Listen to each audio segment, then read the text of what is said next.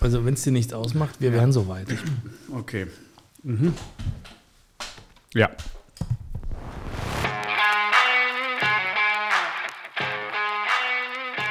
Ost-West-Gebälle, der Podcast über den Fußball tief im Westen und aus dem Osten. Aktuelles, Abwegiges und Anekdoten über Borussia Dortmund und Union Berlin.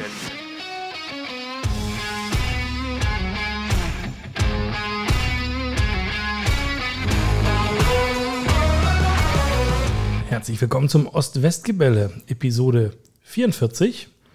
Wir nennen es, ich weiß nicht, die Selbsthilfegruppe vielleicht. Mm, Mit mir am Küchentisch sitzt Robin. Willkommen zurück. Hi Henry, hi Tim, schön, dass ich mal wieder dabei bin.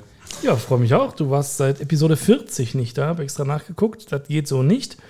Und ja, Dann bin, dann bin ich auch da. Hallo, Hallo, Henry. Tim. Hallo. Ich bin na, seit Episode 42 nicht mehr dabei ist gewesen. das auch richtig?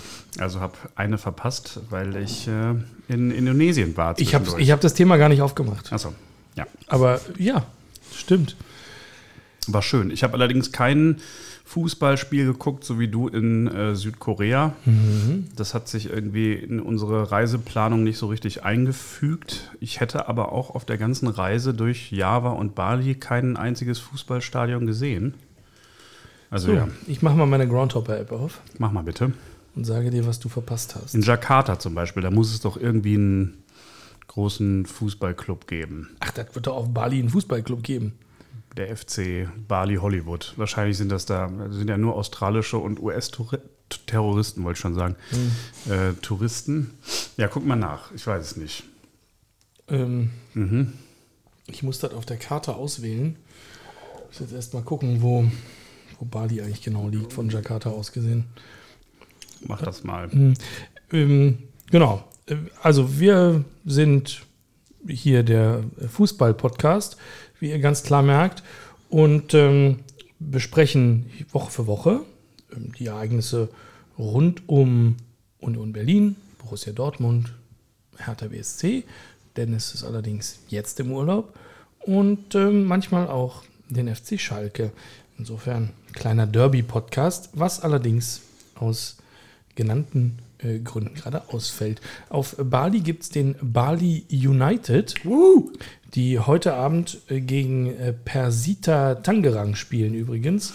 Im äh, Wayan Dipta Stadion. Das hätte ich mir wirklich gerne angesehen. Ja. Schade. Ich sag's dir. Ich weiß nicht, ob es auf Bali schon den Videobeweis gibt. Das sollte man vielleicht mal prüfen. Ähm, das ist die erste indonesische Liga. Warum nicht? Habt ihr Indonesien schon mal irgendwann wahrgenommen, so als WM-Teilnehmer, potenziell Teilnehmer, sowas? Nee, ne? Nee, Überhaupt gar nicht. Ich habe Indonesien wahrgenommen. Es waren gerade die Asian Games. Ich weiß nicht, ob, du, ob dir das was sagt oder ob du die verfolgt hast. Also so eine Nein.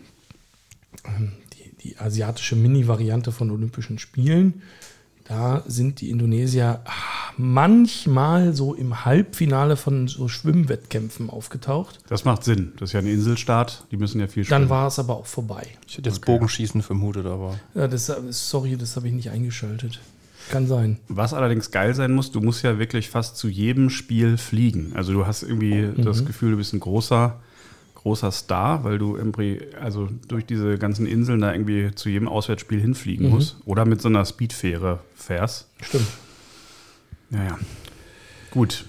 Ja, Belassen wir es dabei. Zumindest zum Thema Indonesien. vollständiger Medaillenspiegel, Platz 13 in den ähm, abgeschlossen ähm, während der Asian Games. Okay. Herzlichen Glückwunsch. Ja, also selbst äh, Großmächte wie Hongkong oder Nordkorea Nordkorea war davor. oder auch Bahrain liegen vor Indonesien. Ja. Das ist traurig. Gut, haben wir das geklärt. Ähm, jetzt lässt sich nicht länger vermeiden. Wir müssen über Fußball reden.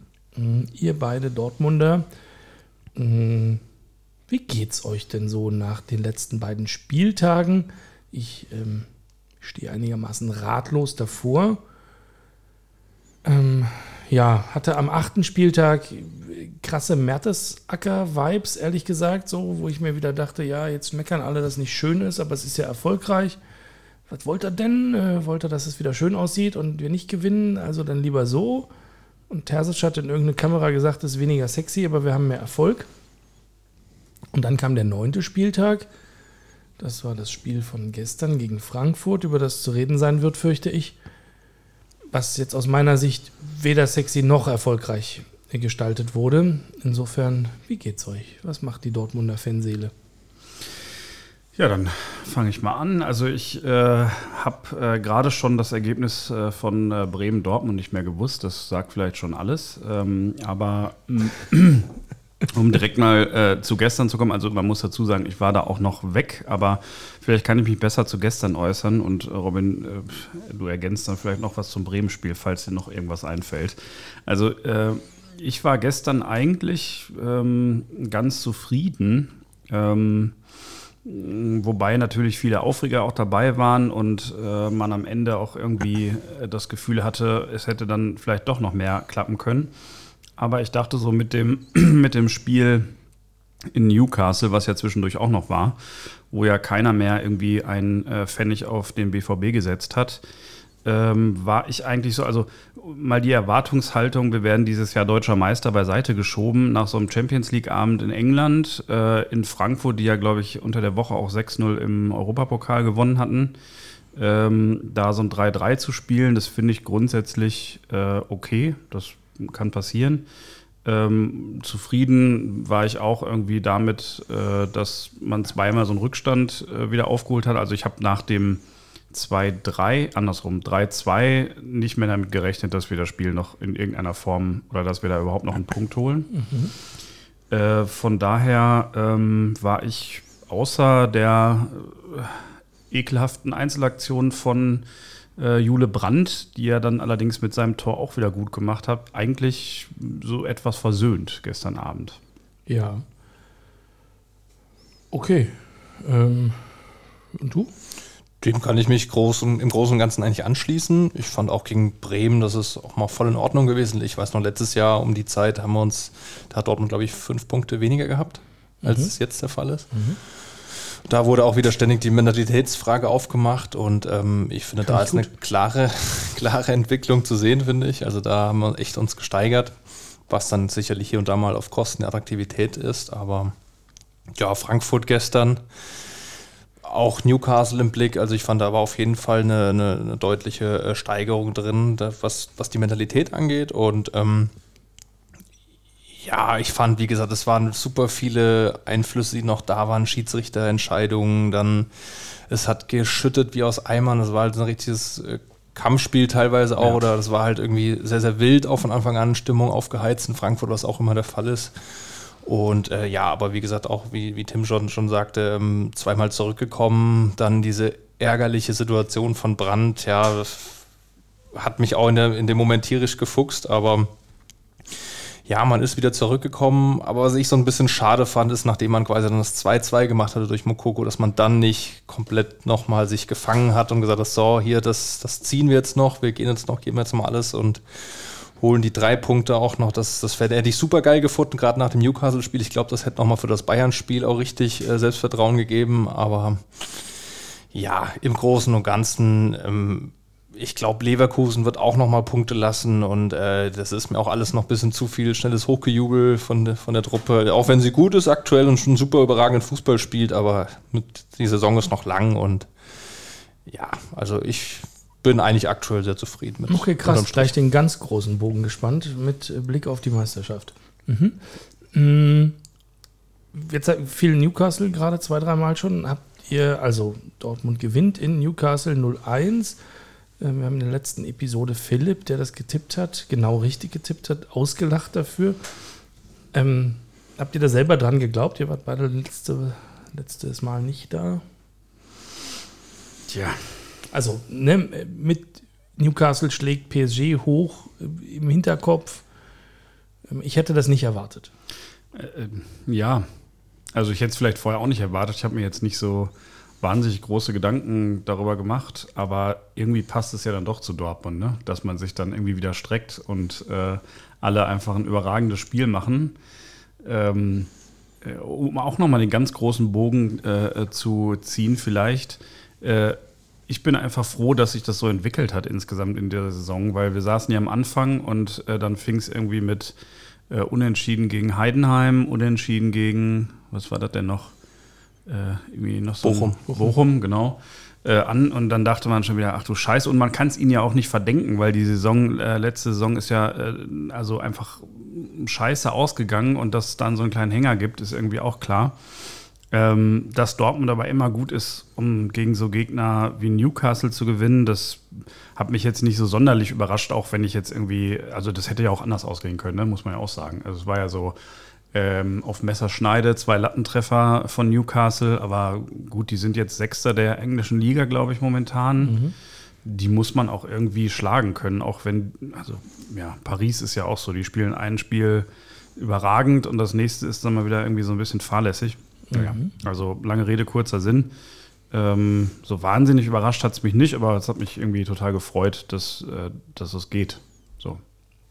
Sehe ich auch so, Tim. Also, nee, komplett überrascht war ich nicht. Ich habe es jetzt auch nicht so sofort erwartet, aber ja, das, das Spiel gegen PSG von Newcastle, das war, glaube ich, auch mal eine überragende Tagesform und auch mal ein schlechter Tag von PSG, dass sie da so unter die Räder kommen. Aber ja, was ich aber auch fand, Dortmund hätte erst Halbzeit vielleicht auch noch eins machen können, vielleicht. Dann, dann wird es Ja. vielleicht hinten raus auch nicht, wird auch nicht von dem Dusel gesprochen. Mit den zwei Lattendingern, die man natürlich nicht wegreden kann, aber.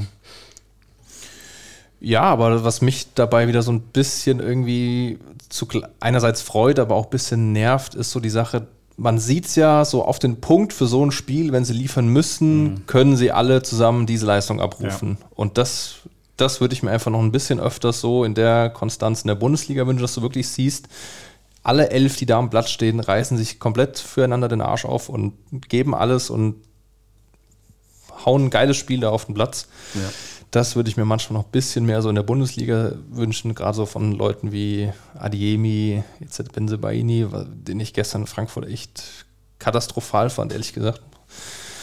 Ohne jetzt hier irgendwie äh, einzelne Spieler zu bashen zu wollen. Aber Erwartet man, also da habe ich mich wieder gefragt gestern, wenn wir da jetzt genau reingehen wollen, äh, was wollen wir überhaupt? Ja, wir müssen. Ja, ja, ja, Ähm, bitte. Also, mh, warum mache ich den Spielaufbau über Benzebaini und Wolf, also die Außenverteidiger, wenn die das doch beide eigentlich offensichtlich überhaupt nicht können? Also das sah ja für mich so aus, als hätte ich mal um mal versucht, dass die irgendwie dafür sorgen müssen, dass die Bälle nach vorne kommen. Das ist aber genau das Einzige, was die beiden, glaube ich, gar nicht können. Also die kannst du wahrscheinlich eher noch ins Tor stellen. Ähm, hä? Ja, es gibt zunächst mal Rätsel auf, klar, aber oftmals ist es, glaube ich, auch dem geschuldet, dass, dass mittlerweile die Teams das aber auch wissen irgendwie, dass ein Hummels einen überragenden Spielaufbau hat, ein Schlotterbeck einen überragenden Spielaufbau hat und die mit zwei Leuten dann halt so anlaufen, dass sie halt nach außen spielen müssen, dass es halt keine andere Option gibt, dass es halt auch provoziert ist vom Gegner, um halt, sag ich mal, die Stärke von Hummels und Schlotterbeck ein bisschen zu nehmen. Aber klar, da muss man sich dann halt auch wieder was einfallen lassen, um das halt irgendwie ein bisschen anders zu lösen. Aber Oftmals fand ich aber auch in der Saison schon, dass Wolf das ordentlich gemacht hat und auch Benzebaini wesentlich besser, aber gestern irgendwie fand ich echt einen rabenschwarzen Tag. Hat. Ich habe mich ja auch gestern bei zwei Gedanken ertappt. Und zwar der, der erste war, was wäre, wenn Rafael Guerrero in der zweiten Hälfte für Benzebaini gespielt hätte, mit Adeyemi ja. zusammen. Und äh, wobei die beiden ja sogar noch in der Co-Produktion dieses Tor da gemacht haben, glaube ich. Ne? Also zumindest Adeyemi hat ja dann die Vorlage für Brand gegeben. Äh, der zweite Gedanke war, krass, dass Frankfurt einfach selbstbewusst Wolf die ganze Zeit freilässt, weil, weil die irgendwie schon erwarten, da kommt sowieso nichts. Ne? Und das war ja in, leider in den meisten Fällen auch so. Ähm, da habe ich mich ein bisschen gefragt, warum haut er nicht ab und zu mal eine Franke für Füllkrug rein, der ja auch irgendwie so ein Ich glaube, bisschen. er kann das. Also, das heißt, das sind 70 Meter zwischen den Spielern. Ich glaube, das kann der wirklich nicht. drängte sich zumindest auf, dieser Gedanke gestern. Was Ähm, okay ist. Also, offensichtlich hat äh, Top Möller seine Mannschaft da wirklich klasse vorbereitet. Was das Obwohl auch wieder das 1-2 von Sabitzer, glaube ich, nach, einer rein, nach einem reingehauenen Ding von Wolf, Ja. Abpraller zu ihm in den Rückraum. Glaub, aber ja, Ja. trotzdem. Aber ich finde, äh, es wird schon deutlich mehr geflankt als früher, aber wie gesagt, die Qualität der Flanken ist halt hier und da noch ausbaufähig auf jeden Fall. Ja, glaubst du, Guerrero hätte es besser gemacht? Wie viel Bier waren schon drin, als du das gedacht hast? Ich weiß gar nicht, ob ich auch eins getrunken habe gestern. Aber äh, ja, äh, ja, also es war halt einfach so. Also Adeyemi hat man auch gemerkt, ist immer noch nicht irgendwie in der Form. Und ich habe auch manchmal so ein bisschen den Eindruck, äh, der wird jetzt irgendwie auch, auch schlecht geredet. Ne? Also man, ja. man redet jetzt immer irgendwie davon, er ist jetzt gerade nicht in seiner Form und muss sich da rauskämpfen. Da, da denke ich so, ja, lass ihn doch einfach mal irgendwie glauben, er ist der weltbeste Außenspieler. Vielleicht glaubt das dann und, und macht es einfach irgendwie. Also der ist momentan so ein bisschen gehemmt. Ähm, und genau, also dieses Zusammenspiel war dann auch von Benzebaini so, ich hatte, da hätte mir vorstellen können, Guerrero wäre dann, hätte die Initiative ergriffen und wäre dann halt selber mal irgendwie gegangen. Und das fehlte halt von Benzebaini komplett. Mhm. Wobei ich jetzt auch, wenn das so weitergeht und wir immer dranbleiben, so mit irgendwie drei Punkten hinter Leverkusen und irgendwie an den Bayern. Ich meine, wenn wir Bayern nächste Woche schlagen, was utopisch ist, äh, sind wir, scheiße, sind wir drei Punkte dahinter oder zwei? Drei, ne? Ah, ja, also, Tabelle ist am Anfang der Saison noch nicht so ich meine, Stärke. Doch jetzt, 21, Bayern hat 23. Ja, genau. genau. Also dann wären wir nächste Woche, Stand jetzt, irgendwie vorbei. Ja. Was krass wäre. Ähm, ja, aber wie willst du die denn schlagen? ja. ja. also jetzt, jetzt komplett ins Reich des Unmöglichen will ich das nicht verweisen. Dadurch, klar, die Ergebnisse sind gut bei Bayern oder, oder, oder so, wie sie sein müssen, aber ohne jetzt hier die Hammer irgendwie auf den Leim zu gehen, äh, sind die Leistungen, finde ich, jetzt auch noch nicht so überragend und, und ab und völlig außer Reichweite, dass man die nicht an einem guten Tag in Dortmund schlagen könnte. In Dortmund haben sie sich bis zuletzt eigentlich immer auch schwer getan. Da fiel eigentlich mhm. meistens mindestens ein Punkt auch bei raus. Von daher, also wie gesagt, ich hoffe wieder, dass es mal möglich ist, sich wieder mal so zu fokussieren wie gegen Newcastle, also dass du das eine Spiel mal wieder reinkriegst oder hinkriegst. Und ich glaube, dann ist schon auch alles möglich. Aber, aber klar, Kimmich noch gesperrt. Das ist natürlich auch ein wichtiger Spieler bei Bayern. Ich spekuliere einfach mal drauf, aber, dass die Bayern jetzt äh, 8-0 im Pokal gewinnen und dann ja. so richtig überheblich einfach nach Dortmund fahren. Das wäre das wär gut. Okay. Das wäre gut. das nehme ich mal so hin. Ähm, ich glaube allerdings irgendwie nicht daran. Aber gut, dazu kommen wir ja später noch. Wie, mh, ja, irgendwie so richtig was aus euch rauszulocken ist ja nicht. Also ihr seid frohen Montes für die, für die schweren Spiele jetzt gegen Bayern und gegen Leverkusen. Das kommt jetzt nacheinander direkt, ne? Ähm, okay. Ja, also was soll man jetzt auch äh, da. Also ich bin, wie gesagt, ich bin äh, zufrieden mit der Entwicklung. Ich hätte das wesentlich schlechter erwartet am Anfang der Saison. Ich hatte das Gefühl, Terzic, nee, Stuttgart kommt ja auch noch. Stuttgart kommt noch, mhm. ja. Terzic muss nach fünf Spielen gehen und dann äh, stehen wir so richtig mit null da und ähm, ja, von daher ist das, glaube ich, okay. Ähm, ja, okay, halt. So, das schöner wäre es natürlich, wenn es irgendwie super sexy und super erfolgreich wäre, aber momentan ist da anscheinend noch nicht mehr drin. Was ich mich frage, ist halt ähm, momentan, das äh, finde ich so die drängendste Frage, außer vielleicht den Außenverteidigern, äh, wie das da im äh, Sturm weitergeht. Ähm, Mokoko hat jetzt äh, mal wieder gespielt nach langer Zeit. Füllkrug scheint noch nicht so richtig anzukommen. Aller ist irgendwie momentan so weit weg wie nie, glaube ich.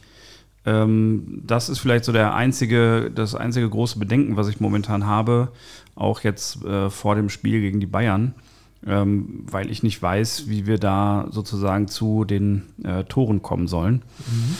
Ich habe 30 ja. Millionen ausgegeben für Füllkrug in Kickbase. Und ähm, ja, zurückgezahlt hat das noch nicht, ehrlich gesagt. Nee. Ähm, genau, wie, wie soll das weitergehen? Also, ich hatte gelesen, Mukoko hat eigentlich eine Freigabe für den Winter. Wenn irgendjemand 35, 40 Millionen auf den Tisch legt, ist der wohl weg. Aller, habe ich auch den Eindruck, ist gerade komplett abgemeldet. Eher, also scheint er eher mal dritter Stürmer zu sein jetzt. Also wenn eher mal Mukoko kommt als, als Aller. Äh, vielleicht gibt man ihm auch Zeit, irgendwie aus seinem Formtief zu kommen oder keine Ahnung, aber mh, mm, ja, im Zweifel könnten ja wahrscheinlich auch beide gehen im Winter, oder?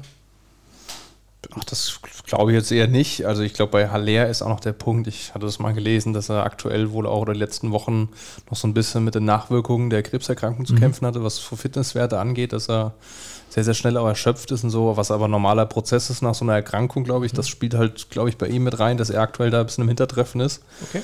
Mokoko war super gut bei der U21, hat da überragend getroffen, äh, genetzt und muss man natürlich auch sagen, gegen eine U21 von Bulgarien oder so muss ich halt auch einordnen, ist jetzt nicht Bundesliga-Niveau. Ja, aber gestern, ich fand, er, als er zur Halbzeit reinkam, er war sofort im Spiel drin, hat dann auch das Tor gemacht, war aktiv, war, war vorne ja, präsent und hat, hat gutes Spiel gemacht, fand ich. Und ja, ich denke mal, er wird jetzt gerade mit, mit Füllkrug da, also wird, wird die nächsten Spiele, glaube ich, auch mehr Ansatzzeiten bekommen. Und ich glaube, dann ist es auch nochmal wieder eine Frage für den Winter. Bietet da wirklich jemand für ihn das Geld oder geht er dann auch wirklich, gibt, kriegt er die Freigabe? Ja, muss man mal abwarten. Das ist jetzt auch viel Spekuliererei und was die Medien schreiben, aber. Wir könnten ihn ausleihen. Ja, ja das wäre vielleicht Das wäre gut. Ja. Ich, also ich weiß jetzt gerade nicht, wie das terminiert ist, aber es ist ja auch immer noch die Rede davon gewesen, man hat ja auch Füllkrug geholt, weil Aller dann zum Afrika Cup will. Ja. Muss. Und muss. Will, und ja. Mhm. meines Erachtens zieht sich das über die Wintertransferperiode. Genau. Das heißt, äh, ich kann mir auch nicht ja. vorstellen, dass sie ihn jetzt gehen lassen im Winter. Ja. Also Bis 11. Februar zieht sich der. Und also ich persönlich weiß ja nicht, wie er das sieht, aber ich persönlich finde die Rolle, die er jetzt hat, also wenn er so als Joker reinkommt, als vermeintlich 20-Jähriger, 19-Jähriger, 18-Jähriger, scheiße, ich weiß es nicht. Ähm, Der kann nicht für immer 18 sein. ähm, also würde ich mich mit dieser Rolle ganz wohlfühlen, äh, gerade hinter zwei so großen Namen wie Allaire und Füllkrug, ganz egal, was jetzt momentan irgendwie mit deren Form ist. Ähm, von daher weiß ich jetzt auch nicht, ob der Spieler das nicht sogar irgendwie als Chance sieht. Mhm. Ähm, also ich an seiner Stelle würde, glaube ich, irgendwie gucken, dass ich mir im nächsten Sommer dann vielleicht eine, ähm, eine Option suche, wo ich Stamm spiele. So. Ja. Der erste Spieltag nach der Winterpause beginnt am 13. Januar. Da spielt ihr in Darmstadt. Und das erste Spiel, das Eröffnungsspiel des Afrika Cups, Mm, ist auch direkt Elfenbeinküste äh, gegen Guinea-Bissau, steigt am 13.01. am gleichen Tag. Ja. Mm, das heißt, da fängt das Turnier erst an, dann einen Monat, dann muss der nochmal zurück, vielleicht sich irgendwie ausruhen, wenn die irgendwie weit kommen. Blöd. Ja, mhm. das glaube ich auch. Von daher halte ich das auch wirklich nur für Gerüchte. Klar, also ich, ja, afrikanische Spieler, afrikanische Nationalspieler jetzt im Winter zu kaufen, da musst du schon echt einen Knaller verpflichten, glaube ich. Ähm, also bei Girassi würde ich es mir überlegen. Mhm. Ähm, weil der spielt für. Boah, warum sage ich das? Ähm, der spielt auch für irgendein Land, was sowieso nicht so weit kommt. Okay. Ähm, dachte ich. Äh, da halte ich mich lieber zurück. Ich Guinea. Guinea? Mhm. Okay. Ich habe gestern überlegt, ob der nicht französische Nationalmannschaft spielt. Hätte er können. Aber hat er nicht gemacht. Nee, er hat sich für Guinea entschieden, ah, okay. die in einer Gruppe mit Kamerun und Senegal sind. Es könnte also sein, dass die, dass der eher früher nach Hause fährt und dann im Winter noch geht. Bei der Elfenbeinküste glaube ich das eher nicht. Ähm, okay, also Mokoko bleibt, habe ich verstanden. Ja. Ähm, dann gab es noch so lustige Gerüchte, dass man hätte Boniface und äh, Chaka haben können und stattdessen sich für Füllkrug und Matcher entschieden hat. Mhm. Hm, wie findest du das? Oder wie findet ihr das? Ja, auch jetzt wieder hätte, wäre, wenn. Im Nachhinein, wenn man sieht, wie er eingeschlagen hat bei Leverkusen, klar. Beide.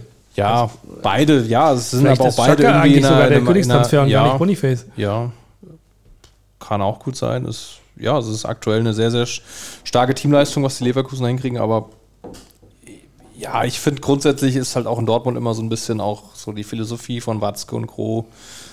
Identifikationsfiguren, Füllkrug, deutsche Nationalspieler, aktuell die klare Neuen in der Nationalelf. Mhm. Ich glaube, das sind auch Faktoren, die immer eine Rolle spielen bei Dortmund. Aber ja, hätte man jetzt gewusst, wie der Boniface einschlägt, keine Ahnung, wäre vielleicht die Wahl auf ihn gefallen, aber.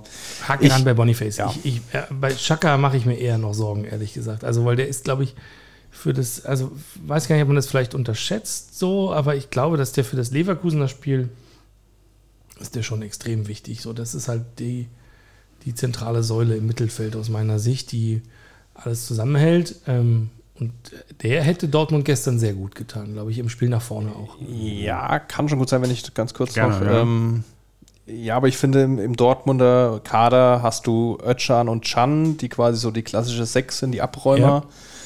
Und es hieß ja immer, dass man quasi die sechs und acht oder zehn quasi, die Bellingham eigentlich beides an all, in Ja. eines oder, oder alles in einem war, dass man die so ein bisschen aufteilt. Du hast Özcan und Chan und hast dich dann aber, glaube ich, eher für einen Matcher und Sabitzer entschieden. Oder gerade Sabitzer, finde ich, fand ich vor der Saison auch eine echt gute Verpflichtung, der bisher auch sehr, sehr solide spielt.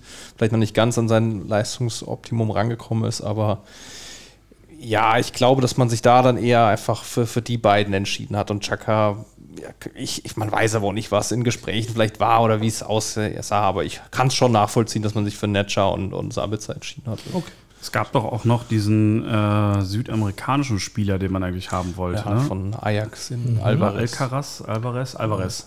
Ja. Ähm, äh, genau, der war noch im Gespräch und ähm, ich glaube, wenn man jetzt vor der Saison mir gesagt hätte, möchtest du diesen Alvarez, möchtest du Sabitzer oder Schaka, dann weiß ich nicht, hätte ich mich wahrscheinlich auch für die beiden Erstgenannten entschieden. Ja. Bei dem Alvarez gab es ja dann mal dieses Gerücht, dass der im Prinzip, dass das relativ weit eingetütet war und dass der Trainer gesagt hat, er, er wollte den dann nicht oder er will den dann nicht. Ähm, Ja, er hat ja auch gesehen, dass er mit, äh, also er wollte ja Chan als Kapitän, ähm, das war ja klar, und damit auch als gesetzten Spieler eigentlich. Und er war ja auch unter dem Eindruck der letzten Saison, also die äh, Rückrunde war ja auch einfach ähm, absolut ein Knaller und ich glaube, da kann man das schon verstehen. Ich glaube, wir sind jetzt 16 Spiele ungeschlagen, haben wir irgendwie ja gestern bei Sky gesagt. Wir sind die beste Mannschaft Europas im Kalenderjahr 23. Ja, also von daher. Vom Punkteschnitt. wirklich? Danke. Ja. Ja, dafür aber auch ungefähr genau null Trophäen eingesammelt. Ja. Das ist, Das ist bitter. korrekt, aber Das- das kommt dann ja noch am, am Ja. Ende dieser Saison. Das erinnert mich an St. Pauli, ehrlich gesagt. Die spielen doch immer so Kalenderjahre sehr gut. ähm, und dann immer äh, die, die, die zweite Serie dann immer nicht so gut. Hier die, die UEFA und die FIFA die denken sich doch ständig neue Wettbewerbe aus. Vielleicht könnte man auch so den, den Kalenderjahrmeister. Ja, oder- ja, vielleicht, also man muss ja eh irgendwann, glaube ich, hingehen ähm, und, und den Spielplan irgendwie vereinheitlichen. ja. Mm, ja, gut, dann halt aufs Kalenderjahr. Mm, schön. Ich sehe schon, ähm, so richtig viel Böses kann ich euch nicht entlocken. Ja, was hast du da erwartet, wenn du zwei BVB-Fans einlädst? Wobei ich ähm, grundsätzlich glaube ich, Nach dem Spiel gestern hatte ich schon ein bisschen mehr ehrlich, also. Frust erwartet. Nee, ich äh, hatte auch, als ich angefangen habe zu gucken, ich habe erst die zweite Halbzeit gucken können, hatte ich bei mir selber auch mehr Frust erwartet. Aber es kam dann tatsächlich so, dass ich dachte, so, was, was erwarte ich hier eigentlich? Also irgendwie äh, nach so einem schweren Spiel und da muss man ja auch ein bisschen auf dem Teppich bleiben. Ähm, vielleicht liegt es aber auch daran, dass ich einfach noch erholt bin und aus dem Urlaub komme. Sehr gut. Sehr schön. Ähm, aber wollen wir noch kurz, wir haben das äh, jetzt hier in der Vorbereitung schon so ein bisschen durchgeleiert, aber wollen wir noch kurz über diese ganzen strittigen Elfmeter und Ah, Dingssituationen unbedingt, je länger wir Ja. uns äh, von Union fernhalten, desto lieber ist mir das. Ich dachte, ich schon dich noch für Die ein Uhr paar tickt. Minuten. Die Uhr tickt. Aber ich fände es deswegen so interessant, äh, weil äh, wir ja auch so ein bisschen in so eine VAR-Diskussion dann direkt nochmal reingeschlittert sind. Ja. Ähm, um das vielleicht nochmal so ein bisschen zu rekapitulieren. Du hast in, ins Outline geschrieben, ähm, ob wir nicht auch noch irgendwie, äh, ob die Frankfurter nicht auch noch benachteiligt worden wären wegen dem ähm, äh, Elfmeter, der nicht gegeben wurde von Meier. Der hatte ja tatsächlich, wie man nach dem Spiel sah, erst die Hände am Fuß und ja, relativ klarer Elfmeter. Ja, also Mamouche war zuerst am Ball und dann, Ja, genau, also nicht Meier und ja. Wir stehen dann am Fuß. Genau. Und dann zitierten wir hier direkt den äh, momentanen Kicker-Aufmacher, äh, der eher noch den BVB benachteiligt sieht, wenn man sich an die beiden Szenen äh, erinnert, wo äh, Schlotterbeck gezogen wurde am Trikot. Das war, glaube ich, kurz vor Ende. Und äh, die Szene des ersten Elfmeters, der ja auch gegeben wurde, ähm, dieses äh, etwas komische Handspiel von Wolf, Wobei ich da gestern in der Nachbetrachtung, also der DFB sagt, ist eine klare Fehlentscheidung, ähm, ist kein Handspiel. Man sieht es ja auch in der Bewegung, dass er da keine Absicht hat und irgendwie eine ganz normale Ausgleichsbewegung macht. Wobei, ich weiß nicht, Robin, wir hatten darüber gesprochen, aber ich schon, als, ich, als die Bilder gestern am liefen, habe ich schon gedacht, ach, die Hand ist schon ganz schön weit oben. So. Die ist weit oben, aber das liegt halt einfach daran, äh, der, der Frankfurter Spieler ist ja schräg hinter ihm. Er ist ja voll in der Bewegungsablauf drin, dass er den Ball Ja. klären will und rausschlagen will. Und in dem Moment, wo er schon ausholt quasi und in dem Bewegungsablauf ist, ist es logisch, dass die linke Hand da oben ist und dann spitzelt der Frankfurter von hinten den Ball schräg rüber ihm gegen die Hand.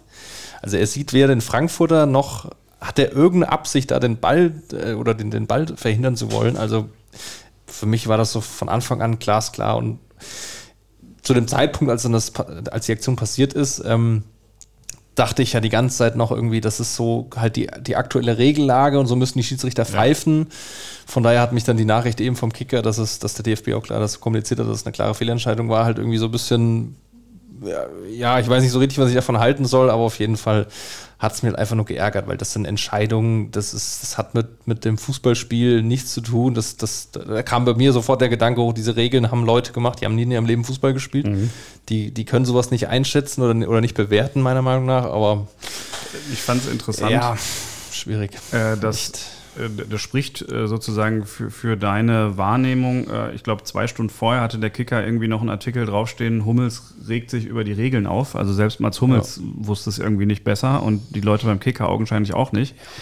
Ähm, ja, von Weil daher. Ich finde es langsam ein bisschen eine, eine, gefährliche Entwicklung auch. Also ich finde, du kannst mittlerweile ja äh, am besten im Training teilweise das trainieren, dass du irgendwie versuchst, den, den Leuten im 16er die Bälle an die Hände, an die Arme zu ja, schießen. Genau. Und du weißt sofort genau, wenn, wenn der Arm zu weit weg ist, der ist zu weit oben irgendwie und dann, dann gibt es Elfmeter sofort. Also würde ich als Trainer ernsthaft in Erwägung ziehen, ob man da irgendwie versucht, das zu trainieren in irgendeiner Art und Weise. Ja. Und da muss dringend, muss da einiges auf den Prüfstand. Also ich bin eher dafür, dass wieder mehr Richtung glasklar nur noch Absicht äh, hin, hinzulenken weil dieses irgendwie unnatürliche Vergrößerung der Körperfläche, das ist und, und, und wie gesagt, dann kommt der VAR, dann hat der Schiedsrichter, dann diskutieren die fünf Minuten lang rum und keiner ist sich sicher und dann, ja, müssen wir aber pfeifen nach Regellage, auch wenn es eigentlich hart ist und, und nicht im Sinn des Spiels ist. Also ich, ich kann es aktuell, frustriert es mich Wochenende für Wochenende einfach nur kolossal, muss ich sagen. Mhm. Verstehe ich. Ist es auch. Also ich finde es auch frustrierend. Mm, genauso sagt der DFB aber auch, dass genau dieses äh, Foulspiel von Meier gegen äh, Mamouche äh, ein Elfmeter hätte sein müssen. Also insofern könnte man sagen, ausgleichende Gerechtigkeit. Einer, einen zu viel gekriegt, einen, einen zu wenig, äh, die Frankfurter, und damit gleicht sich aus. Ja. Andererseits muss man natürlich sagen, die Frankfurter wären nicht in der achten Minute in Führung gegangen. Ähm, und das kann natürlich die Statik von dem Spiel komplett ändern. Ähm, kaufen kannst du dir davon nichts, dass jetzt am nächsten Tag einer sagt, das war falsch. Nee, das war auch äh, einfach nur mal wieder so, so, ein, äh, so ein paar Geschehnisse, wo man sich dann doch nochmal irgendwie über den VR Gedanken gemacht hat. Wir hatten es gerade schon besprochen. Man sieht einfach viele Dinge unter der Zeitlupe, die früher vielleicht auch so ein bisschen das Gefühl des Schiedsrichters gewesen wären. Vielleicht hat er das gestern auch so gemacht, hatten wir auch diskutiert. Ähm, vielleicht sind das dann auch so leichte Konzessionsentscheidungen, da steckst du einfach ja. nicht drin. Ähm, da stellt sich einfach nur die Frage, äh, wie gerecht das dann ist, wenn sozusagen früher da so ein bisschen, okay, ich habe dann Fehler gemacht, dann mache ich es beim nächsten Mal, drücke ich vielleicht ein Auge zu. Heute wird jede Szene, was ja grundsätzlich erstmal okay ist, für sich alleine bewertet. Ähm, ja, das äh, ist halt so ein bisschen die, die Frage gewesen, die sich gestellt hat. Und anschließend für mich noch, ähm, ich habe äh, gestern äh, dann darüber nachgedacht, dass es wird irgendwie klar, es wird viel über Emotionen geredet, die der VR kaputt macht. Ähm, ja, ich, ich finde das eigentlich gar nicht so schlimm. Das ist mir gestern aufgefallen. Ich weiß nicht, ob das an dem Spiel lag oder ob das mal generell irgendwie so, so eine Beobachtung war. Ähm, ich finde besser, man hat da eine faire Entscheidung am Ende und muss darauf zwei Minuten warten. Ähm, aber vielleicht ist das auch immer noch die Entspannung vom Urlaub. Wenn man sich so richtig aufregt und reinsteigert, ist das natürlich hart. Im Stadion wird es das anders sehen, glaube ich. Ja, aber die Anzahl der absolut eindeutig korrekten Entscheidungen, die nach dem Prozess zustande kommen, die sind mir zu wenig. Mhm. Und da finde ich halt ganz klar, wenn du irgendwie irgendwann, oder ich habe mich gestern dann auch beim Mokokos Tor dabei erwischt, dass du dich gar nicht mehr wirklich im ersten Moment richtig freuen kannst über ein Tor deiner Herzensmannschaft und du sofort das Gefühl oder die Angst hast, auch gleich kommt wieder irgendjemand, der sich einschaltet, geht noch eine Fahne hoch oder sonst was. Ja. Das nimmt dem Ganzen so ja. viel Emotionen und irgendwie äh, einfach das, was es letztlich unterm Strich ausmacht. Da bin ich vielleicht auch ein bisschen zu viel äh, Romantiker oder Traditionalist, aber. Äh, nee, überhaupt gar nicht. Es ist ja, also ich bin, ne, die, die Begründung war, glasklare Fehlentscheidungen Ja. nicht zuzulassen. Was, wenn man das so leben würde, ja vollkommen okay ist. Ja, also das, wo jeder am Ende äh, in der Sportschau sagt, wie kann der denn da pfeifen? Was wir aber sehen ist, dass alleine bei dem Spiel zwei Elfmeterentscheidungen falsch sind. Eine zu viel, eine zu wenig, mindestens zwei Entscheidungen falsch sind und dass du aber bei irgendwelchen Pille-Palle-Sachen, die auch die Spieler selber gar nicht merken, ähm, dass ein Tor dann nach drei Minuten irgendwie zurückgepfiffen wird, weil fünf äh, Pässe vorher irgendwer äh, drei Zentimeter im Aus war, weil ähm, irgendjemand nach sieben Minuten festgestellt hat, dass, dass irgendjemand mit, der, mit einer Haareslänge im Abseits gewesen sein könnte. Diese Kacke, die du einfach, das sind ja keine glasklaren Fehlentscheidungen. Wenn du länger als X brauchst, um das zu checken, dann kann das schon mal nicht glasklar sein. Also das sind halt diese Sachen, das ist ja das, was eigentlich gemacht wird, ähm, statt die glasklaren Fehlentscheidungen wegzufiltern. Ja. Und das macht es halt so frustrierend.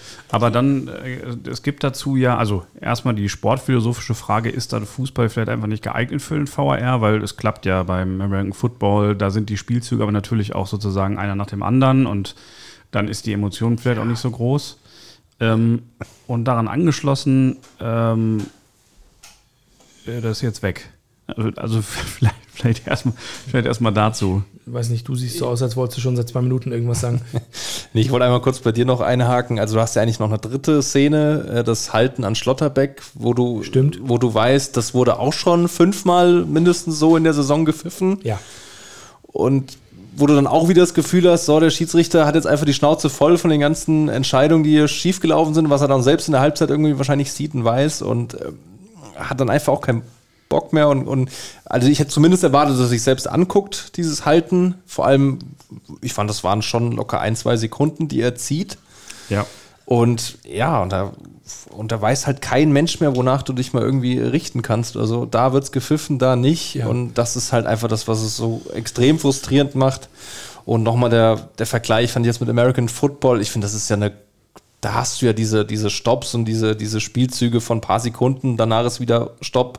Das ist ja, da liegt es ja total nah, dass das, das System dazu total gut passt und dass man da das gut einbauen kann auch und dass da auch nie irgendwie äh, was, was anderes war, was irgendwie die, die Fans anders kennengelernt haben, wie ein, wie ein Erlebnis ist bei einem Tor oder, oder, oder wie es einfach vonstatten geht. Das ist, äh, finde ich jetzt nicht ganz passend. Also da finde ich, passt gut der VR und oder dieser, aber Beim, Ich, ja, beim, nur nur ganz kurz, beim Tennis kann man challengen. genau, da wollte ich hin. ja.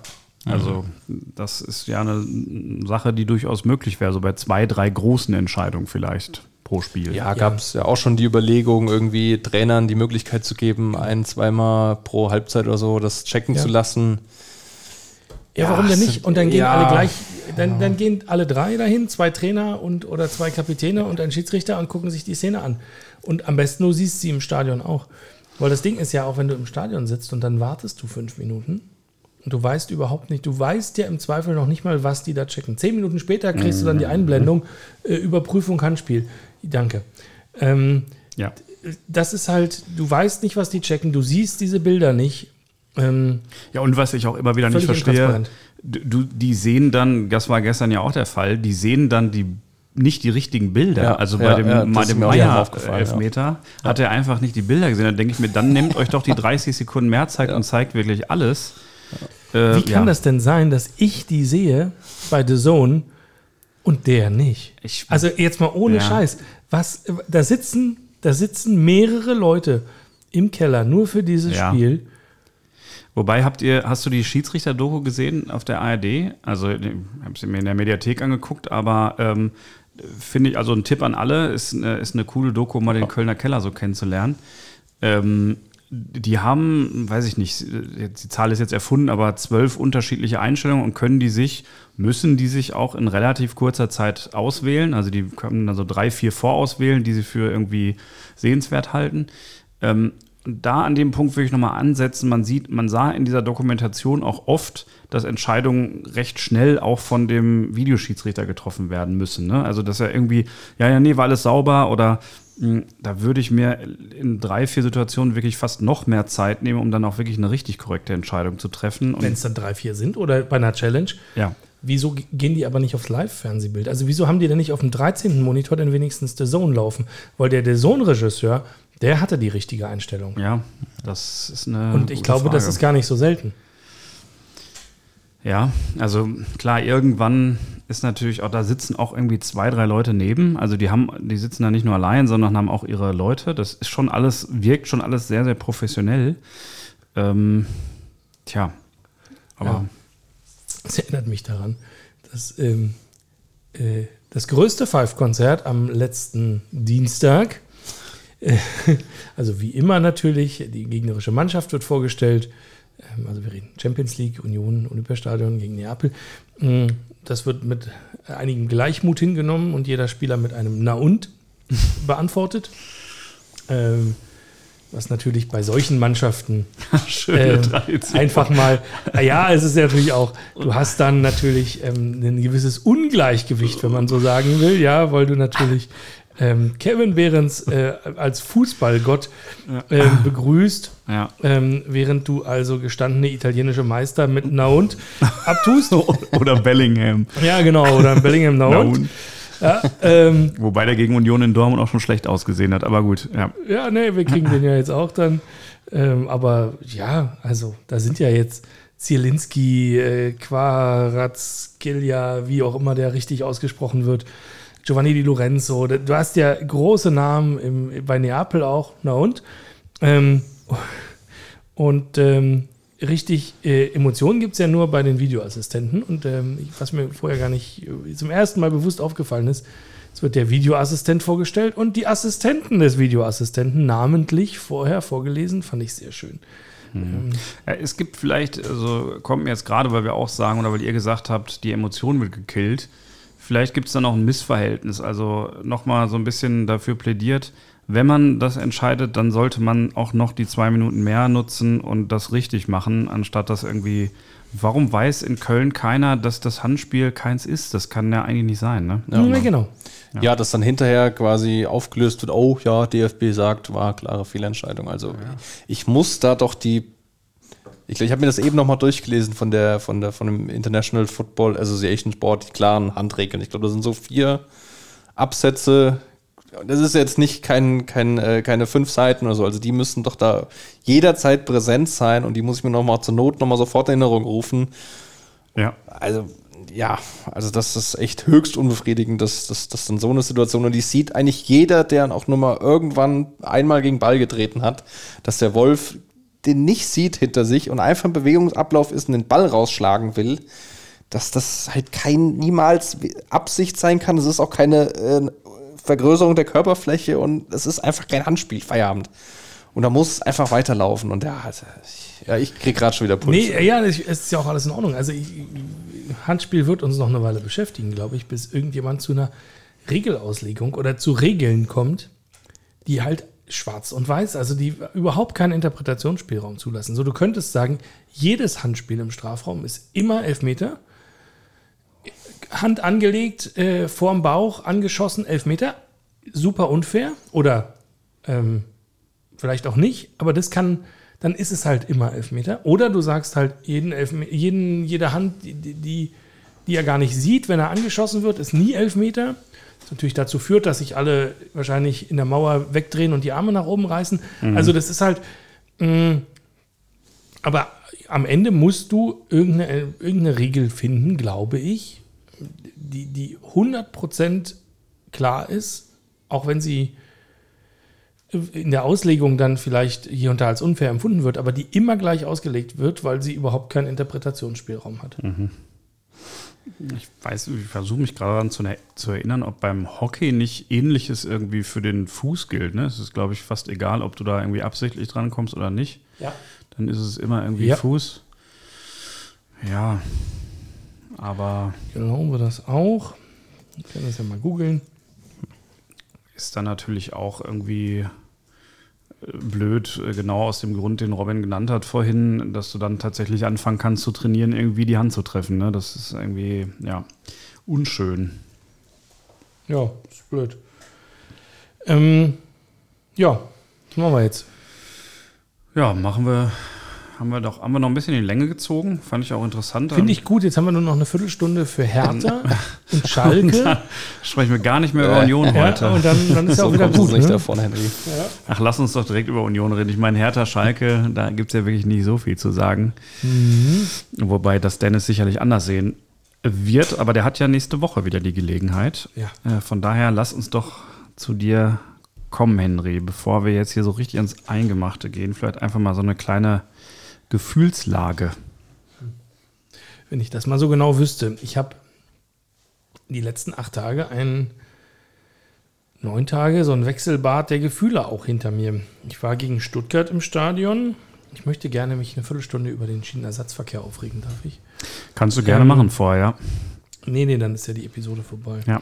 Ähm, ähm, Wir schneiden das alles raus. ja, Reg dich ich ruhig auf befürchtet. red dich warm. ähm, wo ich eigentlich, also vor dem Anpfiff sagt Footballogy, meine äh, Groundtopping-Track-App noch, heute vor sechs Jahren warst du äh, hier äh, an gleicher Stelle und hast ein 3 zu 1 gegen Fürth gesehen, da habe ich mich noch richtig gefreut. Mhm.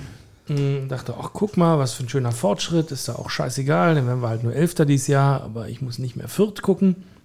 Ja. Mm, Ja, und dann gibt es halt dieses Spiel gegen Stuttgart, was wir 0 zu 3 verlieren, auch verdient, wo man dann auch gesehen hat, so wir haben jetzt lange, acht Wochen haben wir gesagt, ja, wenn Knoche und Kedira wieder da sind, wenn Knoche und Kedira wieder da sind, die lange verletzt waren, dann wird alles besser.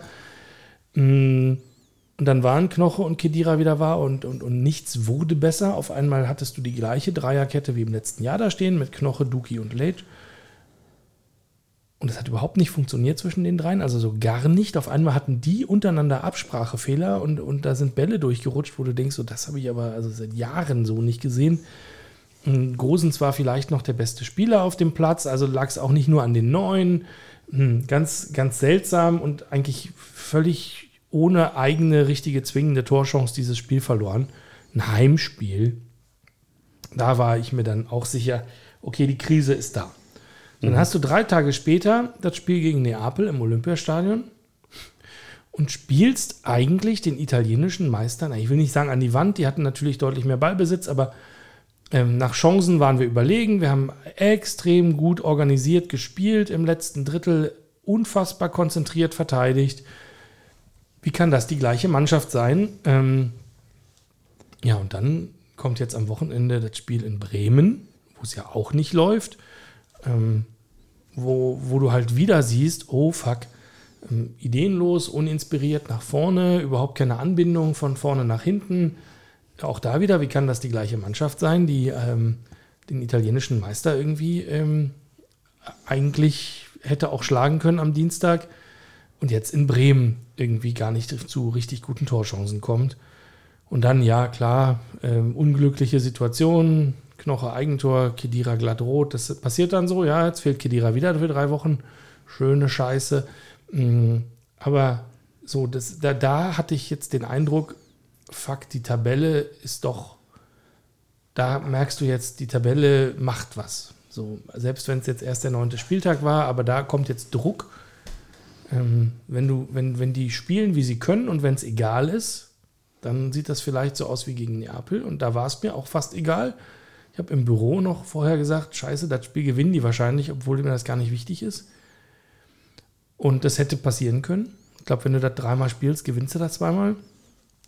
Und ähm, ja, dann in, in, in der Bundesliga läuft es gar nicht. Und da hast du jetzt schon gesehen, da ist Angst, da ist Druck, da ist dann auf einmal Unsicherheit, die in der Champions League gar nicht da war.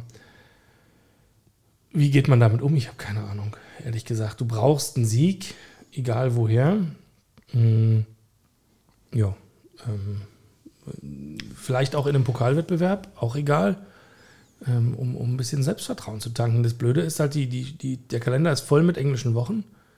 Du hast auch überhaupt keine Chance, mal ein ordentliches Testspiel zu machen, dir mal Energie Cottbus einzuladen und zu sagen, so, wir gucken mal und machst mal vier, vier, vier Viertel mit 25 Minuten oder so und steuerst ganz viel. Du hast kaum Zeit zu trainieren, die werden kaum Zeit haben für Videoanalyse. Nichts, gar nichts, weil wir jetzt direkt morgen wieder spielen. Wieder Stuttgart, also jetzt dann in Stuttgart, DFB-Pokal. Du kommst zu nichts. So, ich habe keine Ahnung, wo wir stehen. Ähm, ja, also erstmal eine ziemlich gute Analyse, finde ich. Äh, ich habe auch so den Eindruck von außen, dass man gerne mal dahin gehen würde und äh, so ein bisschen die Spieler schütteln würde und sagen würde, so jetzt fangt doch irgendwie, also ist ja eigentlich nichts passiert. Ähm, die letzten Jahre waren absoluter Überfliegerfußball und jetzt spielt doch einfach mal wieder ganz normal, aber es setzen so Mechanismen ein, die du ja auch beschreibst mit dem Druck, die ich sogar gegen Neapel gesehen habe, habe ich dir ja geschrieben. Ähm, ich fand auch, das war ein gutes Spiel. Ihr konntet auf jeden Fall mithalten. Das Spiel hätte locker auch gewinnen können. Ähm, aber trotzdem habe hab ich schon da gedacht, so da, da könnte auch noch einiges ein bisschen leichter laufen, gerade im Spiel nach vorne. Ähm, ja. Wobei man hat da die, man hat da die Qualität von Union gesehen. Ihr habt einfach hinten dicht gestanden und dann habt ihr die drei, vier, fünf, sechs Szenen gehabt, äh, die durchaus ein Tor hätten werden können. Ja. Und ähm, das fehlt dann. Mehr habe ich gar nicht erwartet bei dem Spiel. Es ist aber irgendwie äh, interessant, dass dann genau sowas immer einsetzt, weil ich habe es von Union ehrlich gesagt nicht erwartet. Ich habe gedacht, dass man das dann genau, weil die Fans da sind, das war ja auch atemberaubend ne? im Olympiastadion, muss man sagen. Also die, die Unterstützung ist einfach ein Knaller. Dazu möchte Robin, glaube ich, gerade was sagen. Gerne. Ähm, ich glaube, du willst so ein bisschen in, Richtung Erfolgsfans, aber un, unabhängig davon, äh, trotzdem, also das war eine, eine krasse Unterstützung. Und ähm, ich, ja, man, es fehlt einfach die Leichtigkeit, wo man so denkt, okay, wenn ihr jetzt nur auf Platz äh, 10 landet, dieses Jahr auch nicht schlimm. Ähm, da ist meine Einschätzung, da kannst du vielleicht gleich nochmal was zu sagen, dass es vielleicht doch so ein bisschen auch an den Neuen liegt. Ich habe eine Szene be beobachtet, äh, jetzt äh, mit äh, Bonucci, wo irgendwie eine, äh, eine, eine, falsche Abstimmung in der Abwehr und ähm, habe Knoche da beobachtet. Klarer Fehler von Bonucci, aber kritisierst du als Knoche einen Bonucci? Also wird es nicht dadurch auch so ein bisschen schwieriger? Ja, das ist jetzt die ganz spannende Frage.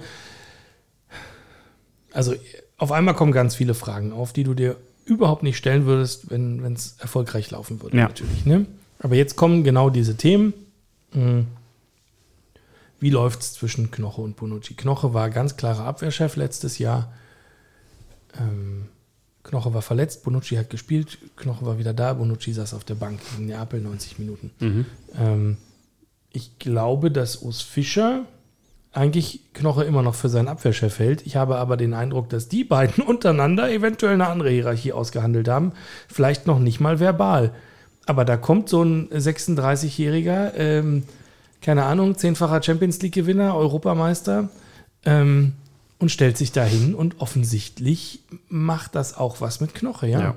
Ähm, aber dann bin ich wieder bei, Bonucci hat die ganze Vorbereitung nicht nur nicht mit der Mannschaft verbracht, sondern mit gar keiner Mannschaft. Der kam sehr spät, einen Tag vom Deadline Day in der laufenden Saison. Der hätte eigentlich, jetzt spielt er halt in Anführungszeichen schon wieder, weil jetzt blöderweise direkt der nächste verletzt ist, äh, Duki. Mm, aber eigentlich hätte der ein halbes Jahr erstmal mit der Mannschaft trainieren müssen und sich das von der Bank aus angucken können, bevor ich den in den Wettbewerb geworfen hätte, weil der eigentlich gar nicht, ich glaube nicht, dass der da dran war. So, und jetzt ist halt die Frage, genau, ähm, ich habe den in der Zeit, wo Knochen nicht da war, hat der gewackelt. Der war ja. nicht die Stabilität, in die man sich erhofft hat. Und jetzt in Bremen wieder nicht. So, mhm. da sind Abspr Absprachefehler, da sind Stellungsfehler. Und dann siehst du einfach, die Abläufe stimmen nicht. Alle gehen einen Meter vor, er geht einen Meter zurück oder umgekehrt. Das ist einfach das, was die anderen irgendwie drei Jahre lang eintrainiert haben an, an, an Automatismen, die fehlen ihm. Ja. Das siehst du ganz deutlich. Ich glaube eigentlich, dass der kein dummer Spieler ist, also auch von, von der Spielintelligenz her und von, so, aber dem fehlt halt, so, dem fehlen die Automatismen in genau dieser Mannschaft. Der verhält sich so, wie sie ihm da zehn Jahre bei Juve eintrainiert haben, wahrscheinlich, ja. was halt anders ist. Und ähm, ja, das ist noch nicht, das ist noch nicht so. Und ja, ich weiß nicht, ob Knoche ihm dann sagt, mach das, mach das. Ich weiß auch nicht, ob er es versteht, ehrlich gesagt. er wird ja auch keine Zeit gehabt haben für einen Intensivdeutschkurs. Hm, ja, keine Ahnung es, ja, offen, offenkundig ist das eines der, eine, eine der Baustellen, mhm. wo man auch überlegen muss, aber da ist dann auch die Frage, was macht das mit der Statik von der Mannschaft, ob du nicht Paul Jäckel spielen lässt im nächsten Spiel statt Bonucci. Mhm. Ja, aber dann, also Shoutout, Micha, ich hatte gestern eine Diskussion auf WhatsApp, der sagt, ey, wie kannst du denn Bonucci gegen eine italienische Mannschaft 90 Minuten auf der Bank sitzen lassen, dann machst du dir eine Baustelle auf, die du nicht brauchst. Mhm. So, keine Ahnung. Also das ist halt, Aber all diese Themen hast du nicht, wenn es erfolgreich ist. Ja, ne? klar. Ich, ich würde da sogar Gosens äh, auch fast einsortieren. Also Ja, Gosens hat sich gefangen, meiner Meinung nach. Hat, hatte direkt die ersten beiden Spiele, wo er da war, ja zwei Tore gemacht. Dann finde ich ein bisschen ein Tief. Jetzt die letzten beiden Spiele fand ich ihn einen der besseren auf dem Platz. Mm, Der ist aber gerade alternativlos, weil, genau wie Trimmel, blöderweise, es sind ja auch ständig Leute verletzt. Ja. Äh, Roussillon ist verletzt, Juranovic ist verletzt. Kannst du nicht rotieren gerade. ich, ich glaube einfach nur, um das noch kurz äh, sozusagen zu beenden, dass einfach genau wie du sagst, die Statik halt sich verändert. Ne? Auch wenn Gosens ist, war, glaube ich, ist er immer noch, war er auf jeden Fall euer bester Torschütze dieses Jahr mal. nee, Behrens. Behrens ist es. Aktuell. Ähm, auf jeden Fall ähm, ist das was, ist das ein anderes Spiel und auch ein extrovertierteres Spiel. Ähm, ihr hattet vorher eine, eine Statik vielleicht mit äh, Trimmel, mit Knoche, mit Kedira, irgendwie so ein Gerüst. Ähm, und dann war fast egal, wer vorne die Tore gemacht hat.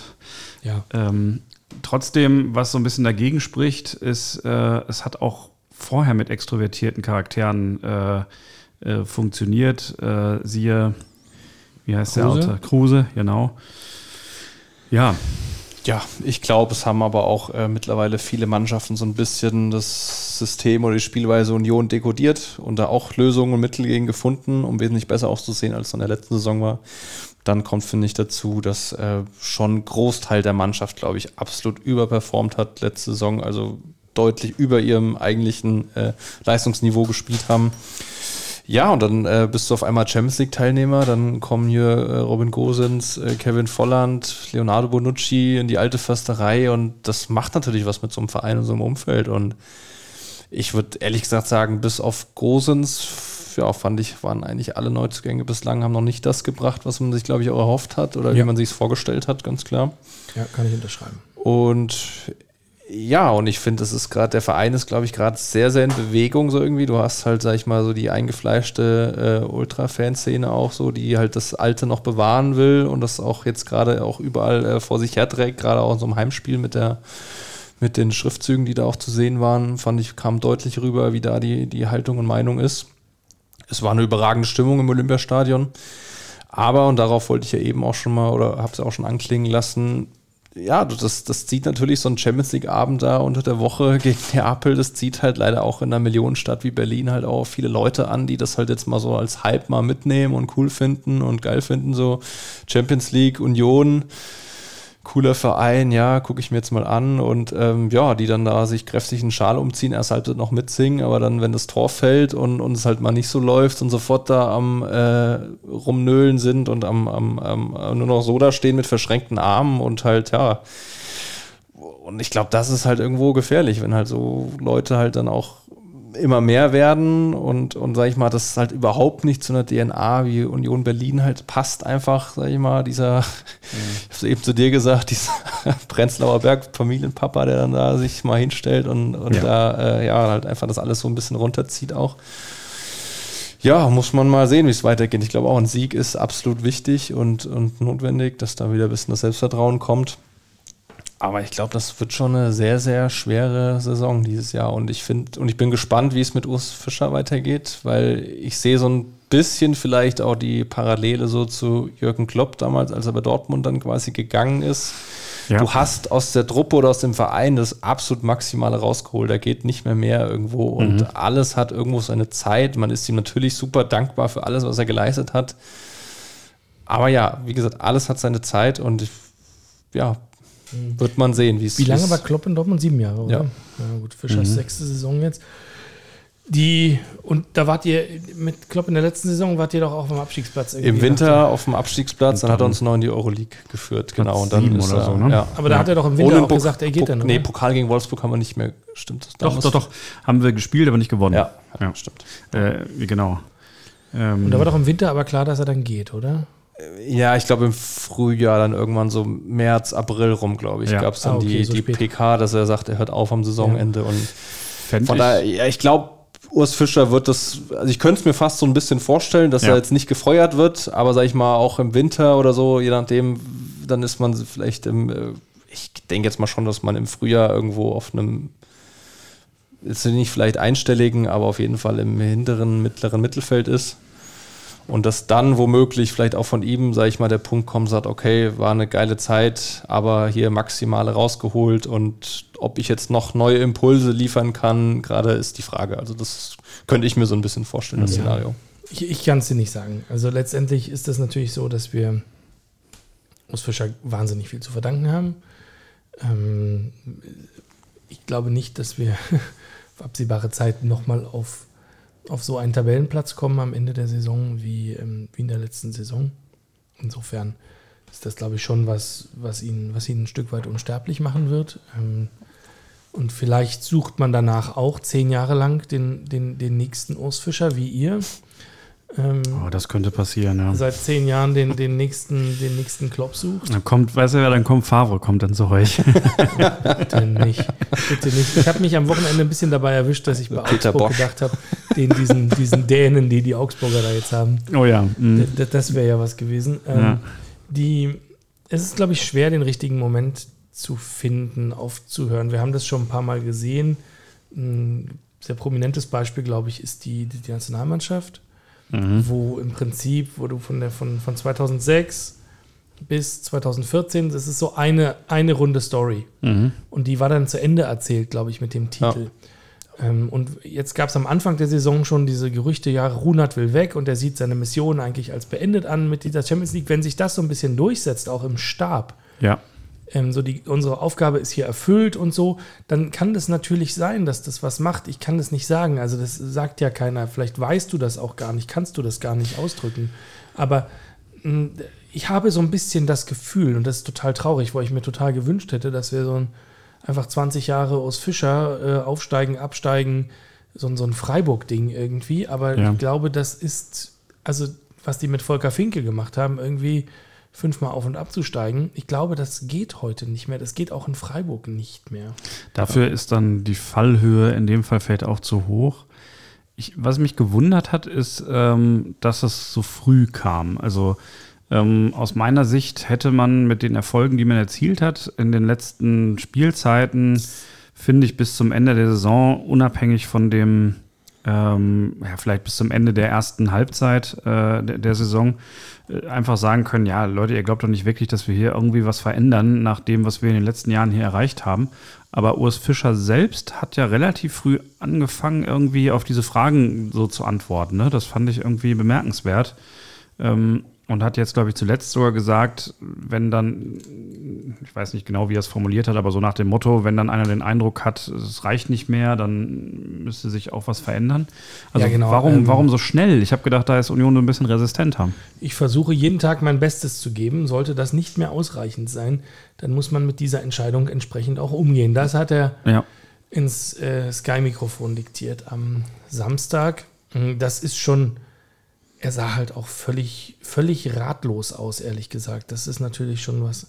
So, ähm, ich, ja, ich habe mir hier äh, aufgeschrieben in unserem Outline Sabbatical für Trainer. Also ich habe bei ihm so ein bisschen den Eindruck, da ist jetzt auch so ein bisschen diese, diese, dieser Abwärtsstrudel, hat ihn da so ein bisschen zu schnell ergriffen. Vielleicht bräuchte er auch mal irgendwie vier Wochen, um einen klaren Kopf zu kriegen, weil das kann ja nicht wirklich sein, dass er sich jetzt in Frage stellt nach diesen, also das wundert mich einfach so ein bisschen, rein menschlich. Aber vielleicht spricht es ein bisschen dafür, dass er die Geschichte auch so ein bisschen als auserzählt naja, erlebt. Ich glaube, du brauchst, also wie Robin sagt, ne, du bist, hm, die anderen Mannschaften haben das Spielsystem, glaube ich, viel besser, ähm, sich viel besser angepasst, als das in den letzten, im letzten Jahr noch der Fall war. Warum auch immer die fünf Jahre dafür gebraucht haben, du siehst einfach, Bremen hat das genauso erwartet. Du hast keinen Plan B. Du mhm. hast eben kein richtiges Aufbauspiel. Du hast ganz viele Sachen einfach nicht. Ähm, inzwischen ist es so, dass uns blöderweise häufig der Ballbesitz aufgedrückt wird, die Mannschaft darauf überhaupt nicht vorbereitet ist. Olli Runert hat schon ganz zum Anfang der Sommerpause gesagt, die Transferperiode wird anders als die anderen, weil wir auf einmal andere Spieler brauchen. Du kannst eben nicht mehr ähm, Leute aus Sandhausen holen, sondern du brauchst ganz andere, ganz andere ähm, ja, Profile. Hm, dann kamen die alle sehr, sehr spät. Du hast eben nicht die Chance gehabt, dieses wahnsinnige komplett blinde Einüben von, von Spielsituationen, all diese Themen, ja, ich weiß es nicht. Also du hast jetzt halt auch keine Zeit. Also Sabbatical für Trainer. Okay, cool. Und was macht die Mannschaft in der Zeit? Man sieht ja, dass in der, bei der Frauennationalmannschaft Ja, ich wollt, ich, genau, das wollte ich gerade sagen. es nicht so gut funktioniert. Ja, doch, es funktioniert hervorragend mit der Mannschaft. Ja, ja, richtig. Äh, nur für die Trainerin dann vielleicht nicht mehr. Äh, ja, ähm, ja. Ich, ich kann es dir nicht sagen. Es ist, glaube ich, der. Am Ende ist das halt, Olli Runert hat das vor zwei Spielen schon mal in irgendeinem Mikrofon gesagt, ist, am Ende ist das ein Ergebnissport. Wir haben jetzt zehn Spiele am Stück verloren. Ich glaube, das spricht schon mal für den Verein, dass bislang das verdammt ruhig ist. Ich glaube, man guckt sich das auch noch eine Weile an. Aber ich glaube nicht unendlich lange. Du steigst nicht mit einer einstelligen Zahl von Punkten am Ende sang- und klanglos als 18. ab. Ja, und ich glaube auch, äh, noch Ohne mal, was zu verändern. Nee, hast du vollkommen recht. Ich glaube auch, auch da, dass der Kader da eben verpflichtet, ne? dass man äh, weiß, dass man mit dem Kader auf jeden Fall nicht in die zweite Liga abrutschen muss. Und wenn dann natürlich sich so eine Dynamik entwickelt, die wir ja jetzt auch beobachtet haben, dann wirst du irgendwann die Reißleine ziehen und sagen, wir versuchen es dann doch nochmal mit irgendwie einem neuen Impuls. Der Kader verpflichtet, das stimmt. Mm, Aber es gibt ja noch andere Sachen. Also, wenn man. Dirk Zingler, äh, unser Präsident, wird also bei, bei jeder Gelegenheit, ähm, die sich ihm bietet, sagt er, dass man ja auch als Verein eine Verantwortung hat. Wir haben jetzt zum ersten Mal eigentlich die Möglichkeit, eine ordentliche Jugendarbeit zu machen. Ja, Das Jugendleistungszentrum wird dieses Jahr noch fertig. Hatten wir noch nie so richtig, also ein ordentliches Nachwuchsleistungszentrum. Wir können auf einmal eine ordentliche Jugendarbeit machen. Wir haben, ähm, glaube ich, einen siebenstelligen Betrag in die, in die Frauenmannschaft investiert, die ähm, in der Regionalliga gerade richtig gut performt. Ähm, Dirk Zingler sagt immer, wir haben eine Verantwortung. Hier arbeiten an einem Spieltag 600 Mitarbeiter um den Verein. Auch für die haben wir eine soziale Verantwortung. Das sind doch alles so Themen, das kannst du nicht komplett wegdiskutieren. Das machst du. Also ich glaube, dass das auch in den Köpfen der Entscheider mit, mit drin ist. Und da kannst du nicht einfach sagen, naja, scheiß drauf, machen wir total romantisch, steigen wir halt ab, werden hier 300 Leute arbeitslos, stampfen wir Jugendarbeit und Frauen halt wieder ein, fuck it. Ja. Wird nicht passieren, glaube ich einfach nicht. Dafür hängt da zu viel dran. Das ist einfach, in, in einem Verein ab einer gewissen Größe ist das gar nicht mehr so einfach.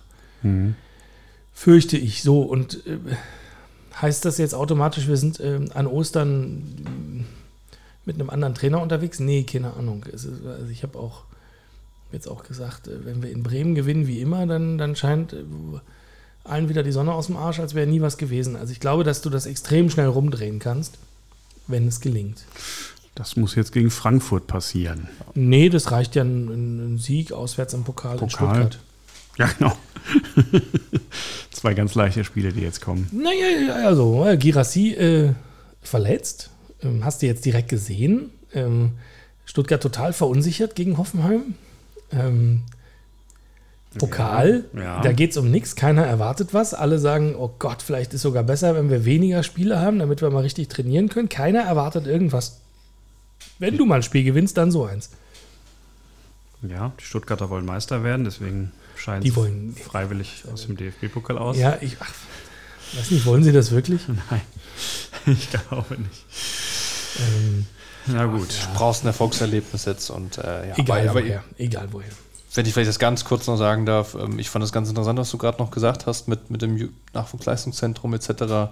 Ich glaube, das ist aber auch langfristig, gerade mit dem Erfolg Champions League erreicht, äh, wichtig, dass man sich da auch wieder ein bisschen auf, äh, aufs, sag ich mal, Bodenständige orientiert und, und auf seine DNA auch ein bisschen guckt und in, in, sowas wie Jugendleistungszentrum investiert.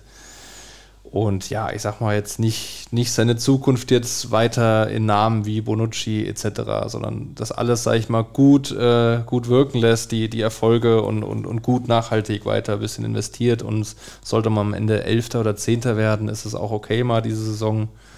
Und ja, ich glaube, das ist der Weg für, für Union, weil du darfst, glaube ich, nie deine Grund-DNA irgendwie aufgeben. Und Ja. ich glaube, das sind wichtige Entscheidungen, dahin weiter zu investieren, gerade was, was die nächsten 10, 20 Jahre Union angeht. nie vergessen, wo man herkommt. Das Ja. stand ja auch auf so Genau, einem Banner. so aus.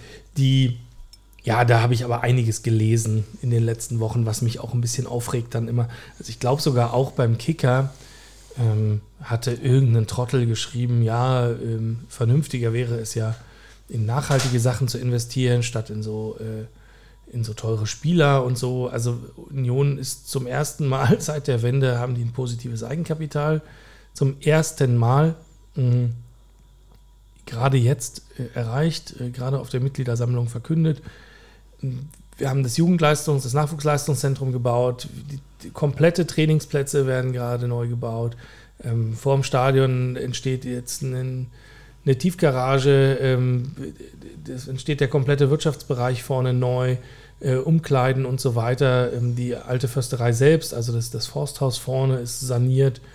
Ähm, es entsteht ein Fanhaus. Das äh, Jugendstadion wird komplett saniert werden. Also es wird wahnsinnig viel investiert in Steine und gar nicht so viel in Beine. Also die Spieler waren allesamt, glaube ich, für das, was sie sind, relativ günstig. Juve zahlt weiter die Hälfte des Gehalts von Bonucci.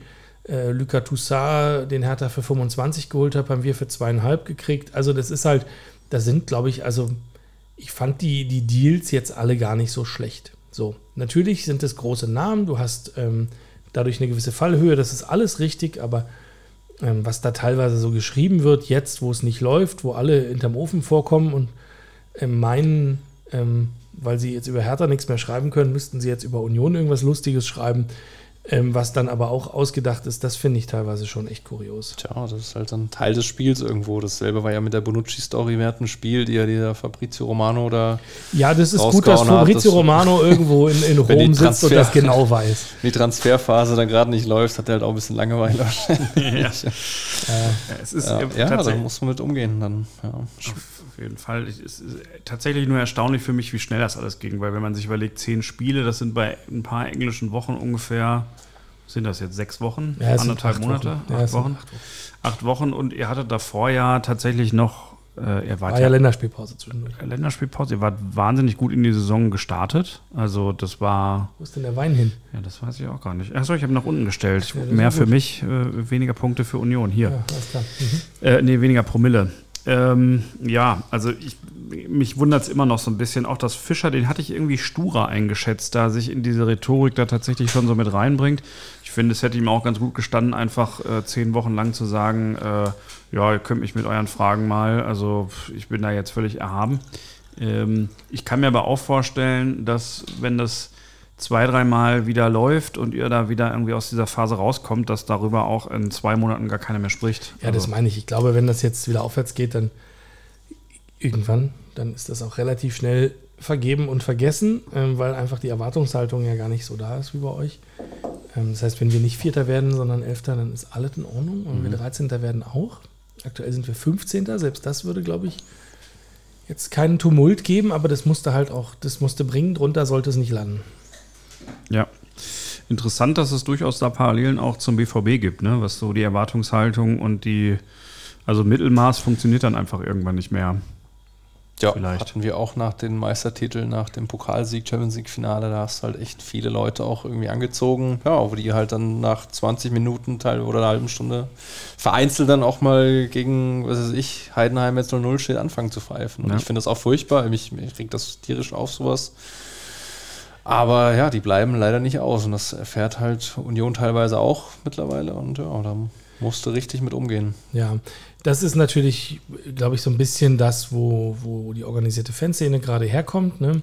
Ähm, die, hm, ja, auch hattest du, äh, du warst ja nah bei uns, hattest du auch so einen so einen, so einen Flyer bekommen vom Wuhle-Syndikat, wo das irgendwie nochmal so ähm, in, in, der, in der Rhetorik einer, einer kommunistischen Parteijugend irgendwie nochmal aufgeführt wurde. Lass uns nicht vom Westen kaufen. Ja, ja. aber genauso. ja, äh, so, und alle, die hier neu sind, denen erklärt ihr heute mal, wie das richtig funktioniert. Und jetzt steckt eure Handys in die Tasche, weil ihr müsst klatschen.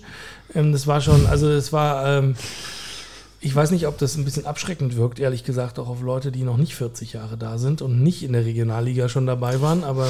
Ja, aber ich glaube, es zeigt auch was, was, was halt, äh, ja, die letzte Saison halt auch mit dem ganzen Verein gemacht hat, dass es gerade der äh, oder der Szene halt einfach viel zu schnell geht und viel zu viel war. Vielleicht auch, gerade da ist vielleicht dann auch diese Rhetorik irgendwie erklärbar, dass sie halt echt Angst haben, dass hier in kurzer Zeit viel äh, verloren geht an, wie ich gesagt habe, DNA, was den Verein ausmacht und ja, sollte, sollte irgendwo. Ja, das ist halt die Frage. Ja, man muss halt ein gesundes Gleichgewicht finden. Genau, was halt macht denn den Verein aus? Also die organisierte Szene stellt vielleicht 10% der Mitglieder ja. des Vereins.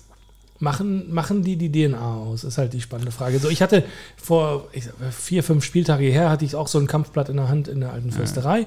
Da stand drauf, ja, und wir werden sehen, wenn es demnächst wieder gegen Falkensee geht, äh, ähm, wer dann noch da ist. Wo ich mir dachte, so, ach so, ihr antizipiert das, ihr wollt das sogar. Das, das war mir dann auch irgendwie, also teilweise finde ich das echt absurd, ja. Ja, ich glaube, das ist schon manchmal in der Bundesliga. absichtlich ein bisschen überspitzen, übertrieben, glaube ich. Gerade die wollen auch provozieren und, und äh, würde jetzt auch nicht alles für bare Münze nehmen, glaube ich, was in so einem. Pamphlet drin steht, aber ähm, oh, jetzt habe ich gerade, jetzt habe ich gerade. Äh, Nee, du hast Tim, es sehr gut äh, ja, ich- ja, ich ich wollte aber noch irgendwas sagen, vielleicht kommt es mir Es gleich. fällt gleich vielleicht wieder ein. Ich würde noch äh, einschieben, äh, dass, also ich habe so ein bisschen den Eindruck, dass es sehr, sehr schnell geht, dass man das aber auch nicht erzwingen kann. Es ist ja auch, ich, wir haben gerade kurz vorher darüber gesprochen, ich war zum ersten Mal vor, keine Ahnung, lass mich lügen, sieben, acht Jahren dabei.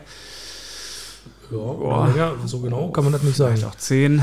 Ähm, äh, aber da ist die Atmosphäre ja auch einfach anders gewesen. Wir sind da ins Stadion gegangen, wir hatten gerade gesagt, Trini, du hast irgendwie jeden zweiten Spieltag geschrieben, wir haben hier noch drei Karten übrig. Äh, oben gab es eine Bockwurst und äh, dann hat man das Spiel geguckt. Ähm, das war im Winter auch nicht immer ganz angenehm, die Gegner waren auch nicht so geil. Aber ähm, das hat ja die Atmosphäre rübergebracht. Ähm, und das kannst du dann eben nicht mehr halten, mit welchem Flugblatt auch immer, wenn du halt im Olympiastadion mit 80.000 Leuten stehst. Funktioniert, also das, da kannst du dich nicht gegen wehren. Ähm, vielleicht kam es dann sogar tatsächlich ein, zwei Jahre zu früh, weil ich glaube, das mit der alten Försterei und dem Olympiastadion, das, das darf man nicht unterschätzen, dass da natürlich auch eine andere Atmosphäre so passiert. Ja. Ne? Ich glaube auch eben, wo du meintest, wie, wie viele Leute machen wirklich so diesen harten Kern, diese Szene aus oder so. Ich, ich würde sagen, grundsätzlich finde ich, DNA, Union Berlin, ist sind eigentlich die Dauerkarteninhaber in der alten Försterei, die da jeden Samstag stehen. Wie viel gehen rein in die alte Försterei? 22. 22.000, ja. Ja, und wie du gesagt hast, Tim, ich glaube auch, dass es ein bisschen zu früh kam. Ich, ich fand die Stimmung überragend und man hat wirklich das Beste draus gemacht, irgendwie das Olympiastadion äh, anzuzünden da am Dienstag.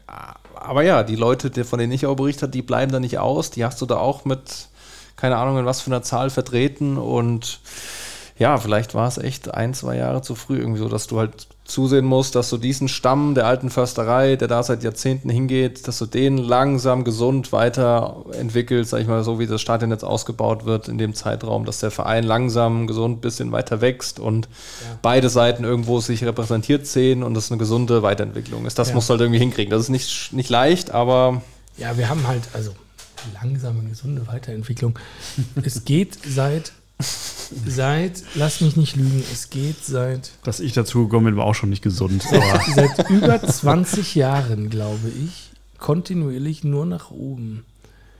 Also der Tiefpunkt war halt Regionalliga und dann Ja, ging es halt aufwärts, ja. Dritte Liga, zweite Liga, dann irgendwann zum Aufstiegsaspiranten, erste Liga und so weiter. Es ist also eine 20-jährige Aufwärtskurve. Ja, ja, aber gesund und langsam, sage Ja, ich mal. klar, und jetzt die letzten zwei, drei Jahre waren halt krass, sage ich mal. Also Ja. von, von zweiter Liga zu Champions League. Also das ist, je höher du kommst, umso krasser sind ja die Sprünge ja dann nochmal, glaube ich. Also die gerade Union die letzten zwei, drei Jahre gemacht natürlich, hat. fand ich- natürlich, ich verstehe das. Aber also wir mussten halt nie, wir hatten so was nie, Ja, ja wo klar. du, wo es mal einen Schritt zurückging. Doch hatten wir in der zweiten Liga mal, ja, du warst mal Vierter und das Saison danach nur Elfter oder so. Da war aber schon ui, ui, ui. So, also so, so krass wie jetzt hatten Nee. wir es halt nicht. Und ehrlich gesagt, was wäre jetzt auch noch, an, also die Erregungskurve, die ähm, sozusagen, die dann einfach so weitergeführt worden wäre, wäre jetzt dann dieses Jahr Meisterschaft. Weil es war immer so, der Aufstieg kam eigentlich auch schon zu früh. Also das war so, das war ja irgendwie, ihr seid ja noch in die Relegation, glaube ich, reingerutscht, ne? Relegation ohne Sieg, Ohne Sieg zwei irgendwie durch. Unentschieden mit Auswärtstorregel und Videobeweis. Genau, und äh, dann jetzt irgendwie dann, dann im ersten Jahr, war das schon dann direkt mit der Conference League? Nee, Nee, dann Nee, ein nee. Jahr, ein Jahr Klassenerhalt, ein Jahr Klassenerhalt. dann Conference League, dann Europa League, dann, Dann Champions League so. da- Das heißt, und, und ich habe ehrlich gesagt, das, da muss ich jetzt gerade nochmal dran denken, deswegen sage ich es, nach den ersten zwei Spielen habe ich gedacht, scheiße, das, also das, das könnte dieses Jahr richtig, richtig gut werden für die. Ja, Das habe ich auch nach mehr Spielen noch gedacht, ehrlich gesagt. Wir haben in Dortmund zur Halbzeit geführt, Ja. auswärts. Wir haben gegen Braga in der Champions League zur Halbzeit mit zwei Toren Unterschied geführt. ja, stimmt. Das die, also da waren ja viele Spiele bei, wo du jetzt sagen musst, die musst du nicht verlieren. Ja. So, und jetzt ist dann irgendwann das passiert, was Dennis immer gesagt hat. Am Anfang sind die Spiele, die verlierst du unglücklich, weil du nicht verlieren musst. Und jetzt kommen die Spiele, wo der Kopf dann irgendwann nicht mehr mitspielt. So jetzt ist Stuttgart, Bremen, hast du einfach gesehen, oh scheiße, wir sind nicht die bessere Mannschaft. Aber am Anfang war das, da war viel Pech.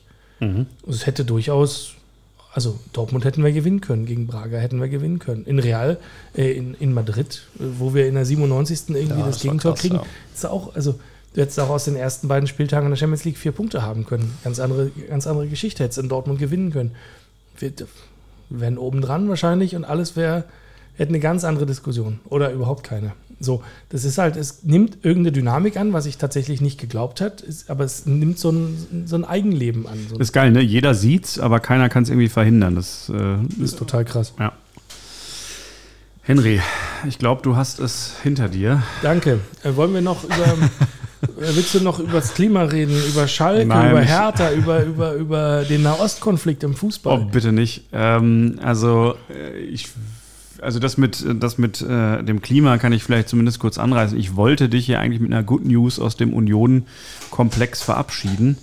Ähm, Ja. Ich arbeite ja für Table Media, eine äh, Fachpublikation. Werbung. unter anderem auch für den Bereich Klima, Forschung und Klima. Und äh, da gab es jetzt einen Artikel über Morten Torsby, der sich wohl irgendwie fürs Klima einsetzt. Und dann hast du mich sofort gestoppt und gesagt, ja, ja, aber der spielt ja gar nicht mehr für uns. Ja, ich weiß auch nicht, also, was seid ihr denn für ein langsames Medienunternehmen, dass ihr das jetzt aufgegriffen habt?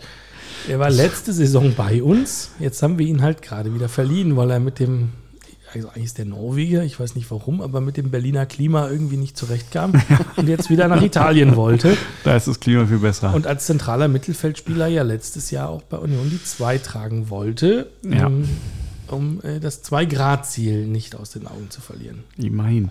Echt jetzt? Ja, wirklich. Da habe ich auch gerade so reagiert, da warst du nicht da, genau das ja, gleiche gesagt. Echt jetzt, ja. Kann man machen. Also ja, ähm, ich glaube, das spricht einfach nur dafür, also wir haben es wahrscheinlich thematisiert, ich war jetzt selbst nicht daran beteiligt, um mich da direkt reinzuwaschen, aber er ist noch Spieler von Union und wahrscheinlich hat man hier irgendwie ein Berliner Gesicht gesucht, was im Sport für den Klima und so weiter. Ähm, da musste ich allerdings an Neven Subotic auch so ein bisschen denken. Ja, genau. Max Kruse als Porsche-Fahrer kam nicht in Frage, oder? Ja, das weiß ich. Vielleicht, wenn er Ja, mal wieder Lambo bei euch er, unter Was? Vertrag Ja, steht. Lambo hat er. Ein Lambo, okay, sorry. Lambo. Vielleicht kommt er dann in der zweiten Liga wieder. ja, Na gut. Ähm, ah, schade, dass Lisa gerade nicht da ist. Ähm, die hat sich von ihm schon mal umfahren lassen. Ach Gott. Oh Gott, oh Gott. Mach Ähm, sowas nicht, Max. nee. Mach sowas nicht. Ähm, ja, der ist hier vorne, der wohnt ja hier. Ähm, der ist hier links abgebogen, wo er nicht links abbiegen darf. Äh, egal. So, ähm, Schalke, Nahost, Hertha, wollt ihr noch einen, einen rausknobeln oder wollen wir tippen? Lass uns tippen. Ähm, den Rest macht er nächste Woche. Richtig, nächste Woche ist hier nämlich ähm, die große Zweitligasause. Da ist dann auch Nahost auf dem Zettel oder was? Ja, schön, dass sich der politische Journalist hier irgendwie frei davon macht, aber ähm, pff, ich weiß nicht. Ich glaube, ich brauche dann noch ein paar Momente, um das irgendwie aus sportlicher Sicht zu betrachten. In Glasgow haben am Wochenende irgendwie, hat ein ganzer Block ähm, Palästina-Fahnen hochgehalten. Hast du das gesehen? Nein. Ähm, In Marseille gestern auch. Also habe ich es auch gesehen. Das Ja. wurde ja abgebrochen oder beziehungsweise Ja. abgesagt, das Spiel, weil die halt echt äh, mit Steinen die Teambusse und die Ja. Fanbusse von Lyon angegriffen haben. Also, boah, ich finde das auch heftig. Also, ja, das ist. Du sprichst wahrscheinlich Krass. auch auf die Spieler an, die ja sich mit irgendwelchen Äußerungen in den Instagram-Kanälen und sowas geäußert haben. Genau. Genau, also äh, Mainz, El Ghazi, den haben sie freigestellt, ähm, obwohl sie ihn vielleicht gut gebrauchen könnten. Die sind ja auch in einer misslichen Lage. Ich glaube, sie haben ihn gerade wieder begnadigt. Haben sie ihn, das ist ja nun, also dann kann ich auch einfach sein lassen. Wirklich, haben sie? Ich glaube, bei Kicker war gerade unter dem Artikel vom, Nein. vom DFB genau der. Mhm. Ach, hör doch auf. Jo. Ja, das finde ich auch Alter, nicht. dann kann ich es aber auch sein lassen. So, dann brauche ich ja die ganze, dann brauche ich ja vorher nicht vier Wochen lang große Reden schwiegen. Ähm, Masraoui von Bayern hatte ja sich auch relativ klar geäußert. Ich glaube, ähm, das Thema war, das war ja auch in der Länderspielpause, ähm, als das ähm, losbrach, ähm, wieder aufbrach der Konflikt. Ähm, und ähm, alle, die, glaube ich, in, in arabisch geprägten Ländern in der Nationalmannschaft waren zu dem Zeitpunkt, die haben halt lustige Sachen gepostet. Das ließ sich ganz gut äh, nachvollziehen. Äh, Aisa Laouidouni von Union auch. Ja. Ähm, hat zumindest eine, eine Palästinenser-Fahne äh, gepostet auf Instagram und betende Hände darunter, ohne, ohne Text. Ähm, ist dann später auch wieder gelöscht. Ähm, gab es auch überhaupt keinen Kommentar des Vereins dazu. Bei Masraoui gab es ja von Bayern meiner Meinung nach auch nichts. Gestern ein schönes Spiel gemacht, nee, vorgestern. Ähm, so, ihr seid jetzt natürlich froh, dass Ashraf Hakimi nicht mehr bei euch ist, aber also. Ähm, ja. Ich, also, was ich nicht verstehen kann, ich meine, ähm, dass es da durchaus ein kompliziertes Verhältnis gibt, ähm, weiß ich auch aus dem näheren Bekannten- und Familienkreis.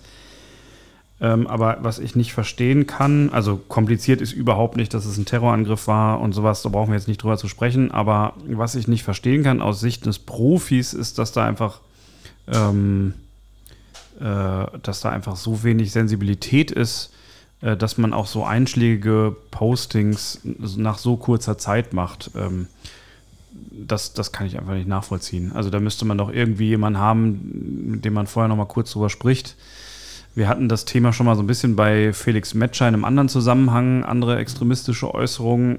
Ja, es ist ein besonderer Konflikt, aber ich verstehe nicht, warum man da nicht einfach mal für irgendwie ein paar Wochen seine Klappe halten kann.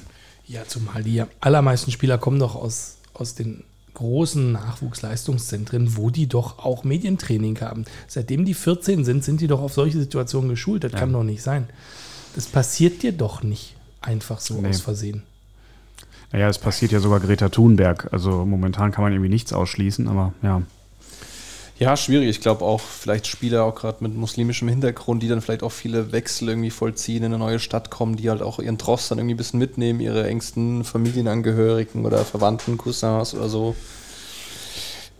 Ja, ich glaube, da ist halt einfach auch eine tiefe Verbundenheit, tief in den drin halt, äh, gerade so was Palästina angeht und so. Und ähm, was ich dann aber auch immer schwierig finde in Verbindung mit, mit Fußballvereinen und wie Fußballvereine mit Situationen umgehen sollen, halt einfach so diese der sportliche Aspekt, angespannte Personallage, Spieler sind verletzt, irgendwie, wir können ihn jetzt nicht rausschmeißen oder suspendieren für ein, zwei Wochen oder so.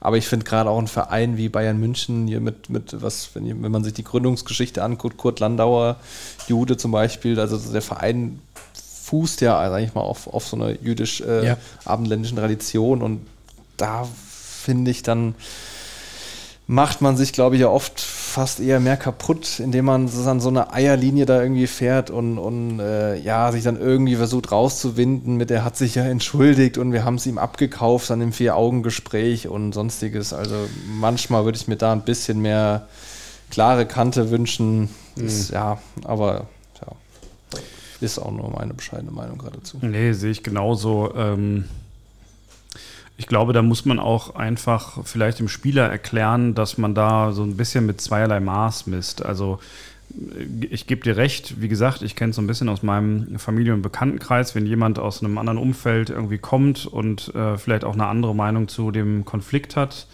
äh, dann, dann, mag das sein. Aber, ähm, und, und wenn er vielleicht, also ich glaube, es war ja so eine Äußerung bei dem, äh, wie heißt der Bayern-Spieler? Äh, Masraoui. Danke äh, bei Masroi äh, so ein bisschen irgendwie, das, das, war ja so ein Satz, irgendwie, äh, Palästina wird irgendwann vom Meer bis zum Fluss, also dieses typische ja. mhm. Existenzrecht Israel abgesprochen. Genau. Ähm, kann man vielleicht tatsächlich persönlich, weiß ich jetzt nicht, aber könnte man sagen, okay, er wusste vielleicht nicht ganz genau, was dieser Spruch heißt. Kann auch genauso sein, er wusste genau, was dieser Spruch heißt, aber dass man da aber trotzdem erklären muss, äh, Junge, selbst wenn das hier nicht gewollt war, müssen wir das trotzdem sozusagen mit unserem historischen ja. Hintergrund so verbieten. Das könnte man ja wahrscheinlich auch kommunizieren. Es ja, geht mir auch überhaupt nicht darum, äh, oh Gott, äh, ein Minenfeld. Ne? Ähm, es geht mir überhaupt nicht darum, nicht zuzulassen, dass es verschiedene Meinungen geben kann. Ja. So, aber A ist, äh, ist glaube ich, nicht, also unstreitig, dass ähm, 1400 Zivilisten abzuschlachten ähm, ein Terrorakt ist. Und zwar ein richtig großer. Und zum anderen können wir bei aller Kritik, von mir aus berechtigter Kritik an der israelischen Politik, an der Regierung, an der Justizreform, an Netanyahu, an allem, können wir nicht ergebnisoffen über das Ergebnis, äh, über das Existenzrecht Israels verhandeln. Das geht halt nicht so. Ja. Und da ist halt die Linie, die du dann trennen musst irgendwo. Und, und da hätte ich mir schon klar erwartet, dass der FC Bayern da sagt, äh, sorry, aber ähm, da, da ist eine rote Linie. Ja, sehe ich ganz genauso. Toll. Ähm, gut, dann kommen wir mal. ich bin äh, froh, dass wir hier nicht zwei unterschiedliche Meinungen haben. Dann wird es wesentlich komplizierter geworden. Der Schwarz-Gelben und der Eisernen. Stimmt. Ähm, jetzt haben wir aber zwei unterschiedliche Meinungen. Oder vielleicht auch drei. Wer weiß, wer weiß. Mm, äh, wir kommen äh, zu unserer ähm, äh, allseits beliebten Rubrik, also zumindest für die Aufnehmenden allseits beliebten Rubrik Kicktipp. Mm. Und wir machen uns an die Spiele des DFB-Pokals, die morgen und übermorgen anstehen. Wenn ihr das hört, vielleicht heute und morgen. Also Dienstag und Mittwoch. Und an den nächsten Spieltag. Und äh, ja, dann gleich rein in die wilde Sause. Stuttgart gegen Union. Ja, Der Gast gerne zuerst, beziehungsweise du bist ja eigentlich jetzt fast auch schon eine Instanz hier, Robin, aber fang doch bitte an. Stuttgart Union. Boah. Ja, ich glaube, Union bricht den Bann. Ähm, 1 zu 2. Ich habe gerade verstanden, Stuttgart bricht den Bann 1 zu 2. Nee, Union Ah, nee, bricht das- den Bann. Nee, du Sorry, hast wahrscheinlich ich- auch gesagt. Nee, nee, hast du gesagt. Ist alles gut. Ich habe das richtig verstanden. Ja, nur Und auch richtig rumnotiert. In meinem äh, Kopf äh, habe ich es irgendwie andersrum. Also ich glaube, Stuttgart bricht den Bann äh, und gewinnt mal wieder ein Spiel. Nee, Stuttgart bricht den Bann und verliert jetzt Die- die, die- ganze Reihe lang. Die haben doch auch jetzt das letzte verloren. Ähm, Ich äh, tippe auf ein. Ich weiß nicht, was der Undaf macht in Stuttgart. Der, er so- der kann nichts, das hast du gesehen. Wenn, mir- er, ja, der- wenn er nicht von der Bank kommt, kann er nichts. Ja, der erschien mir so ein bisschen, äh, wie soll man das sagen, wackelig erschien er mir auch. Äh, ich glaube, der hat Probleme mit dem Ego. Der will nämlich so gut sein wie der Gerassi und schafft es nicht. Also gut, 2-2. Das ist ein Pokalspiel. Stimmt. Sorry. Also ich meine, ich liege zwar schon vorne, aber also es ist halt wirklich. Nee, gibt Mama. wenigstens ein bisschen Mühe. Nehmen wir mal, ich mache einen Fußball-Podcast jetzt. Ja. Ich weiß zwar nicht, wie im, aber ich mache das jetzt einfach. Ähm, nee, dann, Dann äh, ach scheiße, dann kommt Union wirklich, wirklich weiter, was eure Krise nicht so wirklich stoppen wird, aber zumindest gibt es äh, eine Tendenz nach oben. Ja gut, dann sage ich, zählt denn das Elfmeterschießen, Bums dann auch? Kann ich auch Ja. sowas sagen wie, ja komm, dann sage ich 6-4. für Stuttgart. Nee, 4-6, Entschuldigung, ich habe ja Union soll weiterkommen. Meine Güte, Okay, das war kompliziert. 0-1 nach Verlängerung. Ähm, ich glaube, dass Girassi, wie viele Tore hat er gemacht? Acht, 14 Tore in acht Spielen? Ja, Der macht nicht nochmal 14 Tore für Stuttgart, nie wieder. aber kommt er denn jetzt schon wieder beim Spiel? Nein, Nein, der, der ist ist- bis Ende November mindestens raus. Dann ist Länderspielpause. Dann spielen die nacheinander gegen Leipzig, Dortmund, äh, Bayern. Nee, gegen Leipzig und Bayern äh, und Leverkusen irgendwie so. Und dann ist, dann ist Winterpause und, und Afrika Cup und dann ist der weg. Weißt du, was wir machen sollten mit dem Podcast? Wir sollten mal anfangen, so ganz, ganz ungewöhnliche Tipps abzugeben, irgendwie bei solchen britischen Wettbüros. Zum Beispiel, Girassi macht nie wieder ein Tor für Stuttgart. Nee, ich habe ab- nicht gesagt, der macht nicht ja, nur aber, 14 aber das, Tore. das, das, würd- das, würd- das würde ich jetzt einfach so sagen. Und dann irgendwie, vielleicht können wir uns dann durchfinanzieren. So, Ähm, liebe Kinder, nicht nachmachen. gut. Dortmund gegen Hoffenheim. Wenn es schnell geht, Tim, macht's nichts. Okay. Äh, ich kann nicht gegen Dortmund tippen. 3-1. Ja, ist notiert. Wolf macht alle drei Tore. 5-2. Tut mir leid, Würde ich nehmen. habe ich gewürfelt. Was? Würdest du nehmen? Ja. okay, gut. Hast du auch einen Tipp? Ähm, 5 zu 4 nach Elfmeterschießen. Alles klar. Oh, bitte nicht. Hertha bitte nicht. gegen ich ich will es auch nicht, aber ich Mainz. befürchte es. Hertha gegen Mainz. Der äh, andere Hauptstadtclub ähm, in, in leichtem Aufwind gegen einen kriselnden Bundesligisten. Aber es ist nicht Schott Mainz, die haben wir schon rausgeschmissen. Nee, gegen den ersten FSV Mainz. Fang du an, Henry. Du hast gewürfelt für Hertha jetzt. Du 5 machst das zu auch. 4, ja, das ist, pff, Oh ist. Hertha, da weißt du auch nie, was du kriegst. Ja, stimmt. Ja. Robin. Puh. 1-3. Okay. Ich tippe immer so Sachen, die ich mir wünsche, die aber totaler Bullshit sind. Ich äh, fände es witzig, wenn Hertha Mainz rausschmeißt. 2-1. Mhm. Wunderbar. St. Pauli Schalke. Fange ich mal an. Ähm, St. Pauli ist in guter Form. Ich glaube, dass sie dieses Jahr aufsteigen und den HSV auf Platz 4 äh, bringen. Das wäre schön. Also äh, 3 zu 1. Das Spiel hat es gerade schon gegeben, umgekehrt. Mm, Auf Schalke. Mhm.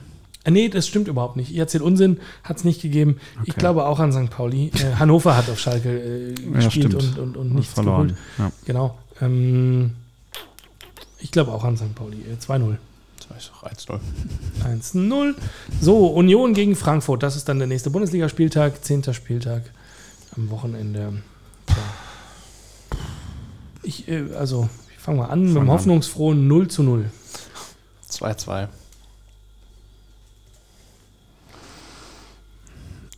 1-3. 1-3. Immerhin schießen wir ein Tor. BVB Bayern. Komm, Tim, Ich fang möchte du als an. letzter, möchte sehr gerne alle. Okay. Na, dann fange ich an. Ähm, ich glaube, wie gesagt, Bayern hat 8-0 gewonnen, im Pokal gewinnen sie auch 8-0. Und äh, dann kommen sie nach Dortmund Und gewinnen wieder 8-0. und dort schießt Kane von 70 Metern zweimal an die Latte, einmal in den Pfosten und Sané scheitert dauernd an Kobel, wenn der dann mit seiner Maske spielt. Das heißt, wir gewinnen 2 zu 1. Also ja, Mhm. Müsste klappen. Ich habe 1 zu 3 gewürfelt. Scheiße. 3-2. 3, 2. Nürnberg gegen Schalke. Jetzt kommen die ganz großen Leckerbissen hier. Ich helfe euch mal. 0, 0. Doch, wollte ich auch gerade sagen. Du 0-0 Ball kaputt. Aber Von mir aus. Gar keine Ahnung, wie Nürnberg gerade steht. Darf ich das vorher nachgucken? Oder Nein. Ist es, okay, dann sage ich einfach so ein 2 zu 1. Für Äh, Nürnberg. Mhm. Und Rostock Hertha. Ah, richtiges Ost-West-Gebälle. Ja. Äh, Nürnberg ist Achter übrigens. Rostock-Hertha. Dann läuft mir das Wasser im Mund zusammen. Tut's nicht. Rostock 15. Ja, ich glaube schon, dass Hertha das gewinnt. Dieser, dieser Tabakmann, der schießt, glaube ich, einen Hattrick. 1 zu 3. Tabakovic. 0-1. Krass. So viel Einigkeit hier. So, würfeln wir noch schnell ein. Äh, 5 zu 3, danke. So. Ja. Möchte noch jemand was loswerden? Danke, Lisa, für die, äh, hier, für die Ausstattung unseres Podcast-Büros, äh, äh, also Küche, wie auch immer. Äh, ja, das wollte ich noch loswerden. Das ist sehr lieb. Ich habe ja auch was bekommen von Lisa. Dann Das stimmt. Also ähm, vielleicht mal der Transparenz halber. Jeder, der ähm, das ähm, Podcast-Studio verlässt, nimmt üblicherweise ein Nacktbild mit. Das klappt bei Tim gut, bei Robin nicht so. Das muss ich jetzt, Das- Alter, muss ich jetzt zu Hause rechtfertigen. Warum nimmst du immer die Stimmt, Nacktbilder letztes mit? Mal hat mir Nicole die auch mitgebracht. Richtig, wir, wir haben dir die schon nachtragen lassen, aber ich, wir glauben, dir fehlt eins. Deswegen, du nimmst dir gleich wieder eins mit von der Tür. Erzähl doch, also ich weiß immer, also du hast mir schon mal Wiebke erzählt, gehört das doch eh nicht, was wir hier machen. Ist richtig, aber der Vater von Wiebke vielleicht. Sag mal, äh, Das gehört hier einfach so. na gut, okay, das gehört so. Ich, ich nehme die immer mit und dann stecke ich die immer irgendwo hin und irgendwann findet Wiebke einfach so random so ein Nacktbild und fragt mich dann, Ja. ja, Ja, hat sie schon mal gefragt? nein. Ja, siehst du? Ich, also bisher habe ich das irgendwie an Orten versteckt, die sie sich nicht anguckt, aber Ja. das wird anders. Ich weiß es, ich bin viel zu chaotisch. Gut, dass du es einsiehst. So, ähm, ja, schön. Also du hast jetzt eins, ein nachgetragenes, musst aber Und ich muss noch eins von der Tür ja. mitnehmen. Genau, an der, an der Tür hängen ganz viele Ah, okay. und jeder nimmt sich beim Rausgehen immer eins mit. Mhm. Haben wir das auch mal erzählt. Und ähm, ja, ansonsten. Man muss noch dazu sagen, Ja. Entschuldigung, Entschuldigung, bevor du das beendest, es sind keine Nacktbilder von Lisa und Henry, es sind externe Personen. Random Kann man das so sagen? Nacktbilder. Ja, wir haben mal geschenkt bekommen so ein 365 Tage Abreißkalender Ja. mit Nacktfotos von Leuten, die irgendwie Nacktfotos auf Social Media gepostet haben oder so. Ich glaube, da sind noch nicht mal, also da hat sich einfach jemand die Mühe gemacht, irgendwie auf Social Media den Quatsch Ah. zusammenzusuchen und in den Kalender zu pressen. Bevor es OnlyFans gab. Ja, sowas. Und, Ihr könnt ähm, übrigens auch uns bei OnlyFans. Nein, Spaß. Leider noch nicht. äh, wir haben noch keine Monetarisierungsquelle. Wir nehmen aber gerne alles an. Ja. Ähm, Nächst, Nächstes Jahr dann äh, der Ost-West-Gewinne-Nacktkalender. Lass uns, lass uns Feierabend machen.